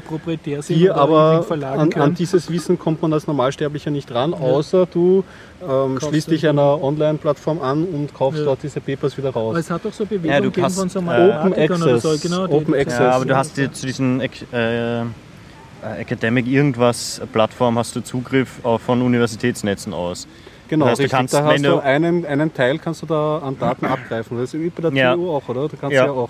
Das kannst du eigentlich aus jedem Uninetz, nur Aber ich meine, ist das halt. sind- Das sind Sonst aber kann niemand. die Universitäten selber gefordert, weil wenn jetzt alle, keine Ahnung, technischen Mathematikfakultäten sagen, warum tun wir unser ganzes Budget in die Wissenschaftsverlage pulvern, damit wir denen ihre Zeitschriften gründen. Mit dem Geld haben sie so- sofort eine eigene Zeitschrift gegründet im Zeitalter des Internets. Meine, Ja, nur da müssen wirklich ist, weltweit irgendwie. Ja, dann sollen sie halt einmal national anfangen, wenn das, Ja, wenn aber das du gut genug ist, was sie erforschen. nichts tun, weil wenn du national denkst, das nimmt dich niemand mehr ernst. Du kannst einmal ein Magazin gründen und deine Sachen publizieren, da werden dann schon andere mitmachen, die werden ja dasselbe Du darfst aber haben. nicht alle Sachen immer, je nachdem, wie, äh, wie die Veröffentlichungen sind, kannst du nicht einmal über deine eigenen Sachen gescheit. Das Äh, steht in Stein gemeißelt auf der TU oben drauf, Forschung und Lehre ist frei. Kaiser Franz Josef so und so. Es wird auf jeden ja, aber es Fall. kommt trotzdem auf die Sätze an und auf die, die Verträge und ähnlichen Scheiß. Wenn du dir ein gesponsertes Doktorarbeit machst, dann natürlich, ne? aber es wird auch genug geben, die einfach so forschen. Es ist halt wirklich schwierig, aber das, was Naja, sich auf die Fahnen schrei schreiben, irgendwie, Du kannst wir nicht einfach betreiben so forschen auf einer Uni. Du kriegst kein Geld, wenn du einfach sagst, ich forsche jetzt was. Du kriegst kein Nein, Geld. nicht der Mittelbau, ich rede jetzt äh, davon, dass jeder Student, der einen Abschluss macht, also jeder, wie heißt das, Master, der gemacht wird, äh, macht ja eine wissenschaftliche Arbeit. Ja, eine Masterarbeit, aber Meisterarbeit sozusagen. ja, wenn du die alleine zusammenfasst, ist das jetzt kein ernstzunehmendes äh, wissenschaftliches Magazin noch. Das sind Masterarbeiten. Ja, Die Masterarbeiten haben jetzt sind auch nicht- nicht da das Ziel, neues Das- Wissen zu generieren, sondern äh, bei einer Masterarbeit ein bisschen, ja, man soll schon irgendwie was Neues und Eigendings reinbringen, aber es ist jetzt nichts. Eine, eine Geht auf der Doktorarbeit, okay. Aber sagen wir mal, die, reden wir von den Doktorarbeiten. da gibt es nicht so viele. Echt? Gibt es nicht so Naja, viele? Hab Doktoren- Da werden, werden pro Institut ein paar hundert Doktoren pro Jahr produziert oder so? Ist das Nein, falsch? das ist pro Fakultät vielleicht nicht Aha. einmal. Wir haben, glaube das ich, so in unseren? Bereichen ein- eine Handvoll Leute, die überhaupt Doktor machen wollen. Mhm. Ich habe so in Chemiker gehört, da gibt es da gibt's mehr, weil die müssen das, aber das Mhm. sind allgemein so wenige schon. Das heißt, wenn du jedes Jahr vielleicht 20, 30 Leute in einem Bereich hast, Trotzdem jetzt den Eierköpfen nichts schaden, ihre eigenen Magazine zu machen. Ne? ist halt wirklich, ja, es, ist halt, es ist schwierig, wenn man sich das Spiel durchschaut. wenn du wirklich gescheite Forschung machen willst, das, dann brauchst du irgendwie ein Budget dafür und das kannst du nicht einfach so in deiner Garage machen. Dann habt ihr jetzt nur die Chance, dass ich reich werde und euch Eierköpfe dann als Mäzen großzügig vorstellen. Das wäre natürlich was, ja. Ja, ihr dürft da brav Griechen Mit kommen und sagen, bitte Ja, aber das ist doch das, was sie jetzt auch schon machen. Sie müssen Anträge schreiben und Griechen kommen, Ja. dass sie Geld kriegen. Dann machen sie es bei dir. Es du dauert mit ja auch. all deiner Gescheitheit nichts anderes kannst, als irgendwie im Arsch kriechen gehen und uns forschen darfst. Ich meine, ich würde halt ein eigenes Magazin gründen. Ne? Ja, wo- dann wovon lebst du? Was? Ich meine, wenn das so gescheit ist, wirst du das ja auch wirtschaftlich verwerten können irgendwo. Es gibt ja auch genug Firmen, die entstehen aus dem Uni-Bereich. Ne? Ja, Firmen schon, aber ein Magazin kannst du nicht so von null auf irgendwas. Na, du kannst einmal anfangen. Sogar ich kann ein Magazin gründen. Ich Ja, nicht, dass das, ich davon leben kann, aber ich kann es tun, wenn ich den Willen habe. Ne? ja, aber was sollen die reinschreiben, wenn die wirklich wissenschaftliche Publikationen machen sollen wollen? sie halt Die ihre irgendwie- Doktorarbeiten oder ihre Diplomarbeiten oder ihre kleinen wissenschaftlichen Arbeiten von den Erstsemestern reinschreiben. Mit irgendwas fange ich halt an und dann ja, können ich schon, das wird sie halt niemand ernst nehmen. Ja, nicht von Anfang an, das wird entstehen. Die Natur ist ja, Ja, aber du brauchst trotzdem einen Sponsor, um zu forschen. Wenn du nicht forschen kannst, kannst du nichts reinschreiben. Ich gehe jetzt einmal davon aus, dass die Republik die Universitäten gut genug ausgestattet hat, dass die alle vor sich hin dumpeln können in Was? den Elfenbeintürmen. Also von der, vom Geld von den, von der, äh, vom Bund kannst du nicht forschen in Österreich. Entschuldigung, die werden bezahlt für Forschung und Lehre. Die werden nicht nur für die Lehre bezahlt. Das sind die FHs. die Es, in der Lehre. Lehre tun sie sowieso noch weniger. Also, sie tun weder forschen noch lehren. Nein, sie haben für beides kein Geld.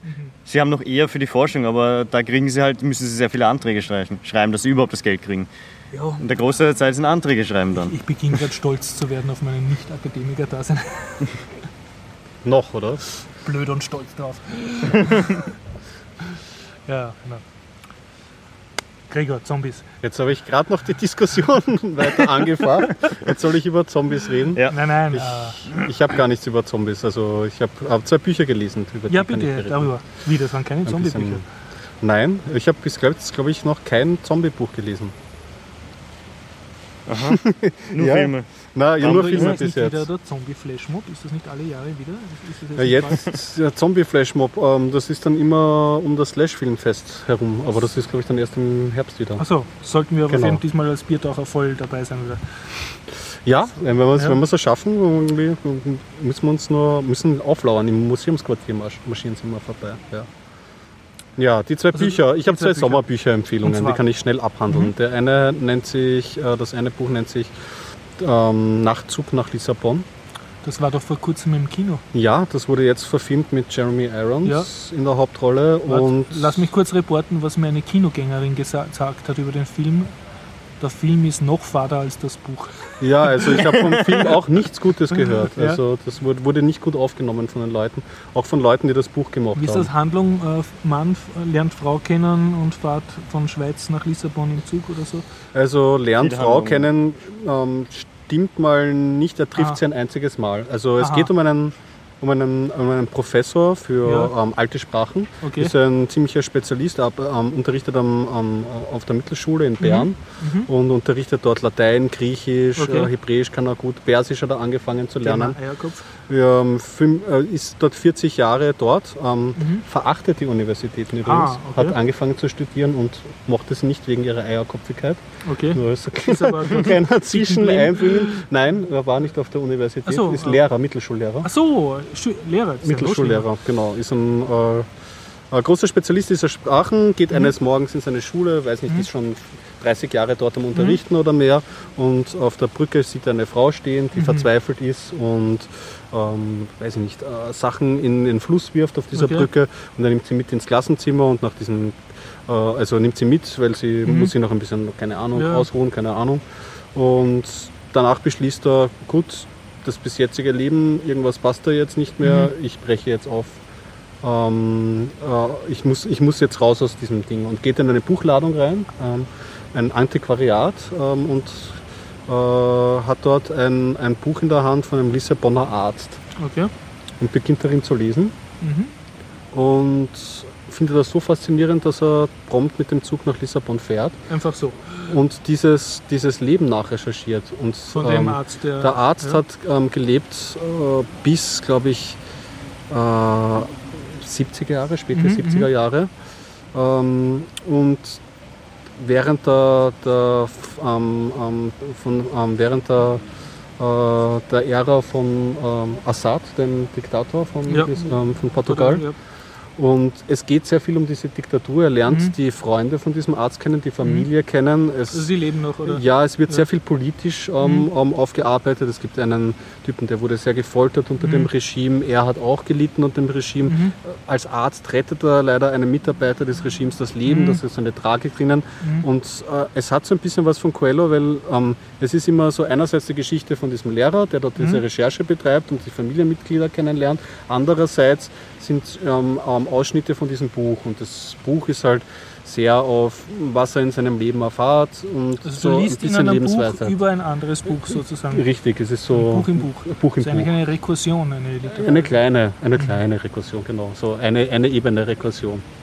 Und ähm, Also ist zum ein Vergleich, auch, vorhin hat der Krieger total fadisiert geschaut. ja. Jetzt schaut der Florian absolut abwesend, weil es nicht um Tech-Themen geht. ja, das, so Cool, wechselt ja. sich's ab. Ja. Ich habe vorhin genauso geschaut, wie Ja. ihr zwei geredet habt. Also einer von uns drei. ja, deswegen werd- ich werde es auch kurz halten. Es, war, es, es, ein, voll es, war, ein, es schönes, es Ja. schönes Buch. Ist Und gut, war das ist nicht gut vom zu, zu abstrakt oder zu äh, am ja, echten Leben zu weit Du, vorbei? schon, es ist schon sehr schön geistig, das kann man schon so sagen. Es ist eigentlich auch ein blödes Wort dafür, aber man, muss, man muss schon so ein bisschen so, ah, der lebt halt dort und Lissabon ist so eine schöne Stadt. Also Es hat so seinen Lissabon langsamen, langsamen Mhm. Sog und den muss man mögen irgendwie. Okay. Also es ist kein Page-Turner, dass man irgendwie so, ah, jetzt alle weiter? drei, Ah, ja. sondern man, man, man nimmt sich's vor, man setzt sich hin, liest Hubschrauber. das. Man hat echt viele schöne Gedanken drinnen. Mhm. Also wie gesagt, der Vergleich zu Coelho ist, ist ein bisschen, aber nicht so, nicht, so, nicht so esoterisch verklärt, sondern eher sehr konkret. Ich meine, trifft er dann Leben- die Frau noch oder spielt die überhaupt keine Rolle mehr? Ähm, das kann ich nicht spoilen, Okay. aber man, die, die Spoiler, also die, der, die Frau ist keine, keine Rolle. Sie hat Ah, eine Bedeutung Es geht als um die Stadt Auslöser. oder um die Geschichte. Es geht um das, also einerseits diesen Arzt und das Leben, was der dort geführt hat und was für Erfahrungen Mhm. er gemacht hat. Andererseits halt um, um, um die Biografie von diesem, von diesem ähm, Lateinlehrer, dem einerseits Mhm. nichts abgegangen ist an dieser Schule, hat er ein total glückliches Leben gehabt. Andererseits denkt er dann halt über seine Beziehung nach, beziehungsweise Mhm. ob er vielleicht nicht doch irgendwie andere Entscheidungen hätte treffen können, Mhm. was dann passiert wäre. Ja. Das war das eine und das andere wird ja vielleicht mehr zu Passe kommen. Das ist nämlich eine, auch eine politische Satire, auch ein, ein Bestseller aus dem Jahre 2011, der 100-Jährige, der aus dem Fenster stieg und verschwand von Jonas Jonassen. Der Hundertjährige, der aus dem Fenster stieg und verschwand. Ja, Das ist der Titel. Cooler Okay. langer Titel. Das klingt Und so cool. nach Komödie, oder? Ist eine Komödie, ist Ja. in einem sehr mm, ja, Kishon-artig kann man nicht Ja. sagen, aber sehr satirischen Ton Okay. geschrieben und handelt über ähm, einen 100-Jährigen. Der, der jetzt abhaut Fenster und sein Leben beginnt. oder? Genau, also es geht um einen gewissen Ellen, wie heißt er, Ellen Carson, aber Alan, wahrscheinlich spricht man Okay. so aus, ähm, ähm, in, in Schweden, ähm, in einem Altersheim. Soll 100, die, äh, seinen 100. Geburtstag äh, feiern, äh, weiß nicht, der Bürgermeister von diesem Das ist kleinen ein Ort. ganz neues Genre, Senioren-Road-Movies, ne? Ja, ja, es, ist, es geht so in Richtung ähm, Kaurismäki und Kusturica, irgendwie, wenn man das also, hat. okay, geil. Und ähm, überlegt sich, naja, er hat jetzt keine Bock auf seine Geburtstagsparty im Er Altersheim, oder er haut ab, er steigt aus dem Fenster. Cool, ja. Und dann ähm, entwickeln sich die Dinge. Also Okay. ähm, er kommt äh, durch einen kleinen, minderen Diebstahl an einem Koffer voll Geld und Mhm. ähm, er trifft dann immer wieder skurrilere Persönlichkeiten und es formiert sich so eine Gruppe und die Staatsanwaltschaft be ähm, beginnt sich zu interessieren für seinen Fall. Glaubt, er ist entführt worden, ähm, dann glauben sie, er, er hat irgendwie ähm, Verbrechen was zu tun. Er wird von Gangstern verfolgt, er wird von der Polizei verfolgt und diese Gruppe, zu der sich dann auch ein Elefant dazu gesellt, schlägt sich da durch. Das ist die eine Hälfte der Geschichte. So ja. Road-Movie. Rotmovie, ja. Ja. Du kapierst die nicht, aber Ja. das ist sehr skurril und sehr schön Okay, zu ja. lesen. Andere Geschichte ähm, wird immer wieder zwischen eingeschoben, sind immer so äh, kapitelweise abwechselnd, ist die Lebensgeschichte von ihm. Mhm. Okay. Und die startet so, glaube ich, äh, um 1907 oder 1900, so ungefähr vor dem Ersten Weltkrieg oder so. Und ist so eine Art Forrest Gump Story, seine Biografie. Also was sein Vater, wenn man es jetzt so gleich ohne Also viel zu was er spoilern gemacht erzählen- hat, bevor er im Altersheim war. Richtig, dann- ist okay, das, ja. rollt dann so auf. Also sein Vater zum Beispiel war glühender Kommunist, ähm, ist hat deswegen die Familie verlassen, ist nach Russland, ähm, ist dort draufgekommen, dass die Kommunisten Idioten sind, ähm, hat, ist dann zum glühenden ähm, Zarenverehrer geworden, Oh nein. hat dort, dort ein kleines, winziges Acker und während der Revolution hat er dann gesagt, dieser Acker, letzter Rest vom ähm, Zarenreich, das bin ich, hat ihn nicht so gut bekommen, hat Ja. leider dann eine Kugel verpasst bekommen und die Mutter hat sich geärgert, er hätte sich doch weniger, einen weniger peinlicheren Tod aussuchen können. Oh. Ja, bei den Kommunisten blieben. Und ähm, dieser Ellen ähm, äh, wächst dann halt auf mit der Mutter, die Mhm. Mutter stirbt dann, er, keine Ahnung, ich werde nicht die gesamte Story, aber es Ja, ist aber halt ist das so... Ganze eher so lustig oder wirst voll traurig beim Lesen? Oder, Eigentlich oder nicht. Also äh, zum Beispiel die Biografie wird dann relativ skurril. Nur um, um, um Dinge. Es hat einen gleichen Forrest Gump-Charakter, weil er trifft dann Persönlichkeiten wie General Franco, Mhm. ähm, Truman, er baut an der Atombombe mit, ähm, also er macht alles. er trifft Stalin, er Ja. trifft ähm, Kim Il-sung, er trifft äh, also wirklich alle großen. Mhm. Reist durch die er Weltgeschichte. reist durch die Weltgeschichte. Er ist echt so eine Art, eine Mischung aus Forrest Gump und Indiana Jones. Schellmann-Roman. Ne? Ein bisschen, ja. Also es, es, geht, es geht in die Richtung und ähm, ist mit einem, ja, ist mit einem lustigen Unterton gesungen. Ich meine, er ist, also dadurch, dass sein Vater so politisch motiviert ist, hat er ein Grundmotto. Das ist, jeder, der über Politik spricht, ist ein Idiot. Ich will damit nichts zu tun haben. Mhm. Alles, was er möchte, ist vor sich hinleben und Schnaps trinken, wenn es möglich ist. Ja? Du Das sind weißt seine aber, wo, einzigen woher zwei das Wort Idiot kommt. von Idee. Na, von, vom Griechischen, die Leute, die sich nicht für Politik interessiert haben. Ja, okay. Also, ah, okay, okay.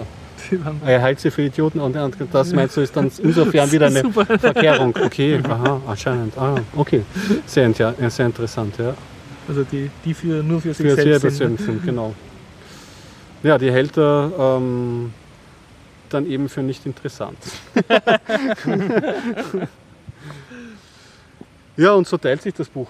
Ist amüsant zu lesen, bringt er so, nichts. Also das baut einem auf beim Lesen oder das, wie soll ich sagen, das Ist ein Schenkelklopfer. Happy, happy. Ein Page-Turner, Schenkelklopfer. Okay, okay. Ist Also kein keine, keine, ne- keine, ne- keine negative äh, äh, Note darin. Okay. Und mir stellenweise, ich fand es super für den Urlaub, weil du Mhm. kannst das aufblättern und wenn du abgelenkt wirst, schlägst du es wieder zu, kannst Mhm. weiterlesen, ohne dass du eine lange Einba Einarbeitsphase Okay, ja. hast. Und ist für mich was stellenweise halt ein bisschen Mhm. platt, aber schon lustig. okay. Schon lustig. Ja, ich habe ein paar YouTube-Tipps Mhm. oder Vimeo-Tipps. Also das eine habe ich durch äh, heiße.de Telepolis, die haben immer so eine YouTube-Wochenschau und da sind dann immer so halt, was gerade auf YouTube besonders aktuell ist, verlinken es dann. Mhm. Und da war eine Serie, die habe ich nicht mitgekriegt, die war glaube ich auf Vimeo, die heißt High Maintenance. Mhm. Und das sind einfach so, ist so ein Kunstprojekt von lauter kleinen Short-Videos, aber relativ gut gemacht. Und zwar geht es um einen, das ist auch der Produzent, äh, der fährt, glaube ich, mit dem Fahrrad ständig durch New York und verkauft Marihuana, so an irgendwelche sehr gestressten New Yorker. Und das sind halt immer so kleine, Shorts. kleine Typen, Okay. so Shorts und dann redet er mit denen und die sind meistens noch sehr viel wirrer als er selbst und er ist schon eher so der leicht sehr zurückgeschaltete Typ. Also der, Ja. ja, und so, also gestresste New Yorker, die halt da so sich per, wie wenn du vom Fahrradboten Pizza orderst, da vom Fahrradboten da so ihren, Mhm. ihr, ihr Als Kurzfilm. Ah, wie ist das so so. Die, der Pizzaservice in Wien, wo es dann die Mannerschnitten Spezial gab. Das war echt oder ist jetzt eine Urban Das Legend? war irgendwann in der Zeitung, dass sie den auffliegen haben lassen. Echt? Und Der der hat auch das Gras mitverkauft über Okay, ja. Pizzadienste. Ja, es ist ja das Ideal, ne? was der Customer will. Sicher öfter. Mhm. Liegt ja auf. Also ein Shortfilm. Shortfilm High Mentors und also ich habe nicht alle kapiert, ich habe mir so zwei oder drei angeschaut, aber ich war, war beeindruckt, weil die Qualität war relativ hoch. Also das merkst du einfach so Mhm. gute Dialoge, witzig und, und so. Protection Value, äh, Production Value. Ja, und, und du merkst es jetzt nicht so, so super billig und, und schneller YouTube, sondern die, die scheinen, ich nehme an, die hätten gerne ihre eigene HBO-Serie und arbeiten halt darauf hin. Mhm. Also Also wirklich. Ehepaar, die das machen und, und der Mann selber spielt die Hauptrolle und, und siehst dann halt auch lauter viele, ich nehme an, das sind alles hoffnungslose, möchte gern Schauspieler oder unterbezahlte Mhm. New Yorker Schauspielerinnen, die dann halt sehr engagiert ihre Rollen da spielen. Also du, du checkst halt nicht, also ich habe nicht ganz gecheckt, worum es geht, aber habe mir gedacht, eigentlich würde ich da jetzt gern mehr sehen davon. Ne? Also ich möchte gern wissen, wie, Mhm, wie, wie läuft das da und so. Und das andere ist, ich weiß jetzt leider nicht mehr, wo ich das wirklich gesehen habe. Ich nehme an, entweder auf Indiegogo oder auch auf Vimeo oder vielleicht auf YouTube oder vielleicht war es ein TED Talk. Ich, ich habe leider keine, es ist an mir vorbeigerauscht, ich werde es verlinken in den Shownotes. Das war ganz einfach so ein Feel-Good-Movie und zwar von einem, ich glaube, 90-Jährigen, Mhm. also extrem alten, den nennen es Grandpa, in der Familie und der hat sein Leben lang so als, als Grafikdesigner gearbeitet. Mhm. Und jetzt in der Pension, äh, irgendwann haben ihm die Enkeln so einen Microsoft-Computer geschenkt mit einem Microsoft Paint drauf. Und er hat entdeckt, dass er hat ganz schlechte Sicht schon, also er kann nur noch peripher sehen. Also er sieht in der Mitte nichts, sondern nur noch am Rand vom Gesichtsfeld. Und jetzt hat er entdeckt, mit Microsoft Paint kann er, glaube ich, mehrere Stufen zoomen. Mhm. Und jetzt zeichnet er so Pointismus, genau auf dick.com habe ich es, glaube ich, gesehen. Also so so ein Link. Und jetzt zeichnet er so riesen Gemälde, bestehend aus lauter kleinen Pixel. Ist halt ein eigener Grafikstil und damit zeichnet er extrem schöne Kunstwerke halt, die so ein bisschen wie Pointismus ausschauen. Mhm. Und es war halt so ein Film über ihn und dann auch über die Familie, wie es der geht und, und wie er dann seine Werke ausstellt. Und, und, ja. und ja, und dann lächelt er halt so. Und das ist einfach ein, Also er hat ein sein Tool Mann. gefunden Er hat sein und Tool gefunden und irgendwann sagt er dann, ja, er zeichnet das und früher hat er für die zeichnen müssen, was den Kunden gefällt hat und jetzt zeichnet Jetzt er nur noch, was ihm gefällt und er sagt, er hat ja Zeit. Ne? Ah, schön. Er braucht halt urlang für so ein Kunstwerk, aber es schaut dann wirklich extrem toll aus zum Teil. Ne? Ist auch auf, auf Vim- Vimeo zu sehen. Ich glaube Vimeo, ja. Mhm. Ja, es war halt so, dass du die wirklich gedacht hast, wow, boah. Mhm. ja. So viel zu meiner Links. Schöner Leben. So, da, let's wrap it up. Florian, Ich habe nichts kein, mehr. kein, du bist nicht öffentlich äh, gefahren und so, musst ein bisschen renten oder so. Nein, ich fahre mit dem Rad. Also, Öffentlich Okay, genug.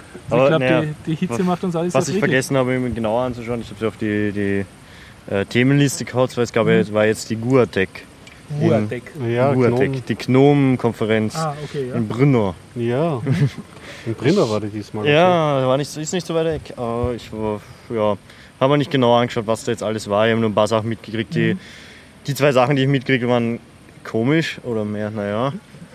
Das eine ist, ja, es gab so Vorschläge, was, was wäre denn, wenn man eigentlich statt GTK alles auf WebKit umstellt. die kommen, ja, Gnome, Gnome-Leute haben manchmal komische Ideen. Mhm. Noch mehr JavaScript für alle. Ähm, das andere halt, ja, manche Anwendungen, die man, die vielleicht wegfallen würden in Zukunft und halt integriert werden in Nautilus zum Beispiel, wie der PDF-Viewer. Meine- Ja, das ist jetzt sowas von gegen Unix-Style und das ist ja Blödsinn eigentlich. Alles in ein Programm wieder alles in einen zusammenfassen, das wird Besonders mir nichts. kommt vor, Nautilus macht so eine Kurve durch. Das ist wieder blote, dann wird es wieder zurück, zurückgestrumpft und dann wird es wieder rauf. Ne, ein paar Sachen haben sie rausgehauen. Bei das der gibt ja letzten den, Version, ja den genau. Two, äh, diesen Two-Pane-Mode. Ja, gibt es äh, nicht mehr. Gibt's auch nicht dass mehr. du mit Backspace an einen Ordner raufgehst, geht nicht mehr. Naja, du hast die, naja, weil sie die, die Shortcuts alle vereinheitlich haben. Du kommst immer mit Alt und Pfeiltasten. Ah, okay. Kannst du rauf, ra- Alt rauf oder Alt äh, links für zurück. Mhm. Das geht schon. Aber ja. Tja. Mal schauen, ja, das muss man durchlesen, was die Ergebnisse sind noch irgendwie von der Curtec. Schon interessant. ja, es soll halt auch mehr in die Richtung gehen wie äh, dokumentbezogen äh, Desktop. So irgendwie Aber mehr das sagt man schon, das ist eine Forderung. Smartphone-like. Das war schon eine Forderung, die man, weiß ich nicht, äh, in den frühen 90ern hat das schon der Macintosh irgendwie postuliert. Man hat das Dokument und man bearbeitet es nur irgendwie mit diversen Tools. Es hört sich super an, aber irgendwie. Ja, wobei es geht, es ist halt irgendwie nicht, okay, nicht so dokumentbasiert. Also bis jetzt hast du ja meistens aus dem File-Browsing gehst ein Dokument, machst ah, mit so dem was. meinst du, dass das Bei ähm, denen ist halt mehr- Detailsystem wegabstrahiert wird? Du hast, ja, nicht unbedingt weg, aber du hast zum Beispiel dann GNOME Documents, hast du alle Dokumente drin, hast du dann von der Festplatte und vom äh, Google Cloud Zeug oder so Google Drive bla, dass das auch zusammen, wird. dass das alles irgendwie halbwegs gleich funktioniert. Hm. Oder dass deine Fotos irgendwie zentral hast, deine Musik und alles halt eigene Anwendung dafür. Wo du dann wahrscheinlich dazu führt, dass du nicht mal weißt, wo deine Files eigentlich rumliegen. Was ja das Problem ist. Was was spitze wäre, wenn alles perfekt funktionieren würde. Was Naja, wenn die Hölle Backups dann wirklich so gehen. mehr. Genau. Aber für manche Dokumente hast du wieder andere Programme, die das nicht diesem Ding folgen. Ja, ja, das, das wird ja, Ein Programm öffnen halt. und sagen, nachher öffnen wir das Dokument, ist halt die kompliziertere Variante als einfach das File öffnen.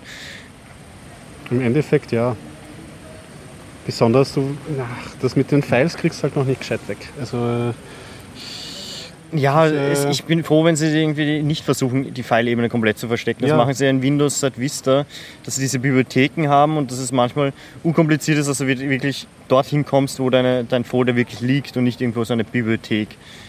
Dass du wirklich die, die Folder hast und den nehmen kannst und wohin speichern oder was auch immer. ja, Die machen das eigentlich genauso. extra kompliziert. Ich weiß auch nicht. Da sollten sie noch zumindest beide Wege anbieten. Das ist nicht verstecken, sondern halt Ja, machen sie eben. Also die, die Anwendungen, die sie schon haben, äh, mit GNOME Documents und so, das ist einfach nur alles, was du auf der Platte hast, ist halt auch initiiert und kannst du dort auch öffnen. Mhm. Wobei die Initiierung nicht gescheit funktioniert. Du magst nicht gefotogt werden, oder? nope. Ich tue nur dein Mikro, ja? Ja, aber es wird sich zeigen, was sie noch tun. Ja, hoffentlich Gutes. Also ich bin Ja. jetzt wieder begeisterter GNOME-User nach dem direkten Vergleich mit dem Unity-Desktop. So, aber ich glaube, ich würde sagen, fotografieren verlagern wir auf die Postshow und verabschieden uns mal von Okay. unseren Hörern. Also ohne Also- Gregor, ihn nicht. Äh. Ja, ja, ich weiß. Okay, winke, winke. Okay, Ich habe keine Ahnung, was es wird. Das macht. Wurscht. Das Okay, hat eine passt. Verzögerung. Ja, ja, das ist Nachtmodus. Ja, Okay. es ist auch sehr langsam im Nachtmodus. Ja, dann würde ich sagen, bis zur 117er Mhm, bis nächste Woche und im alten AKH. Sie sind herzlich eingeladen, wenn Sie jetzt immer noch zuhören. Waren Sie tapfer. Genau. ja. Kommt nachher noch die, das Inhaltsverzeichnis. Ah ja, naja, Inhaltsverzeichnis. Oder- Ah, oh ja, doch. Haben wir oder haben wir eins gekriegt? Diese Woche nicht mehr. Nein, ich habe nichts gekriegt. Hast du die letzten Wochen was bekommen? Letzte Woche habe ich eins gekriegt, ja. Das Okay. war auch schön angefügt, bitte schön. Ah, sehr gut, sehr gut. Na dann, vielleicht mit oder ohne den Bitcoin Andreasen. Genau. Und wir hören uns auf Ich habe jeden eine Fall. kleine Hoffnung, dass, dass mir ein äh, Hörer aus Deutschland einen Bericht über die Maker Fair in äh, Hannover schickt, aber ich vermute, es kommt erst nächste Woche. Okay. Falls er direkt kommt, schnipsel ich ihn noch dazu. Aber das wird eh reingesprochen. Na dann, bis dann. Ciao.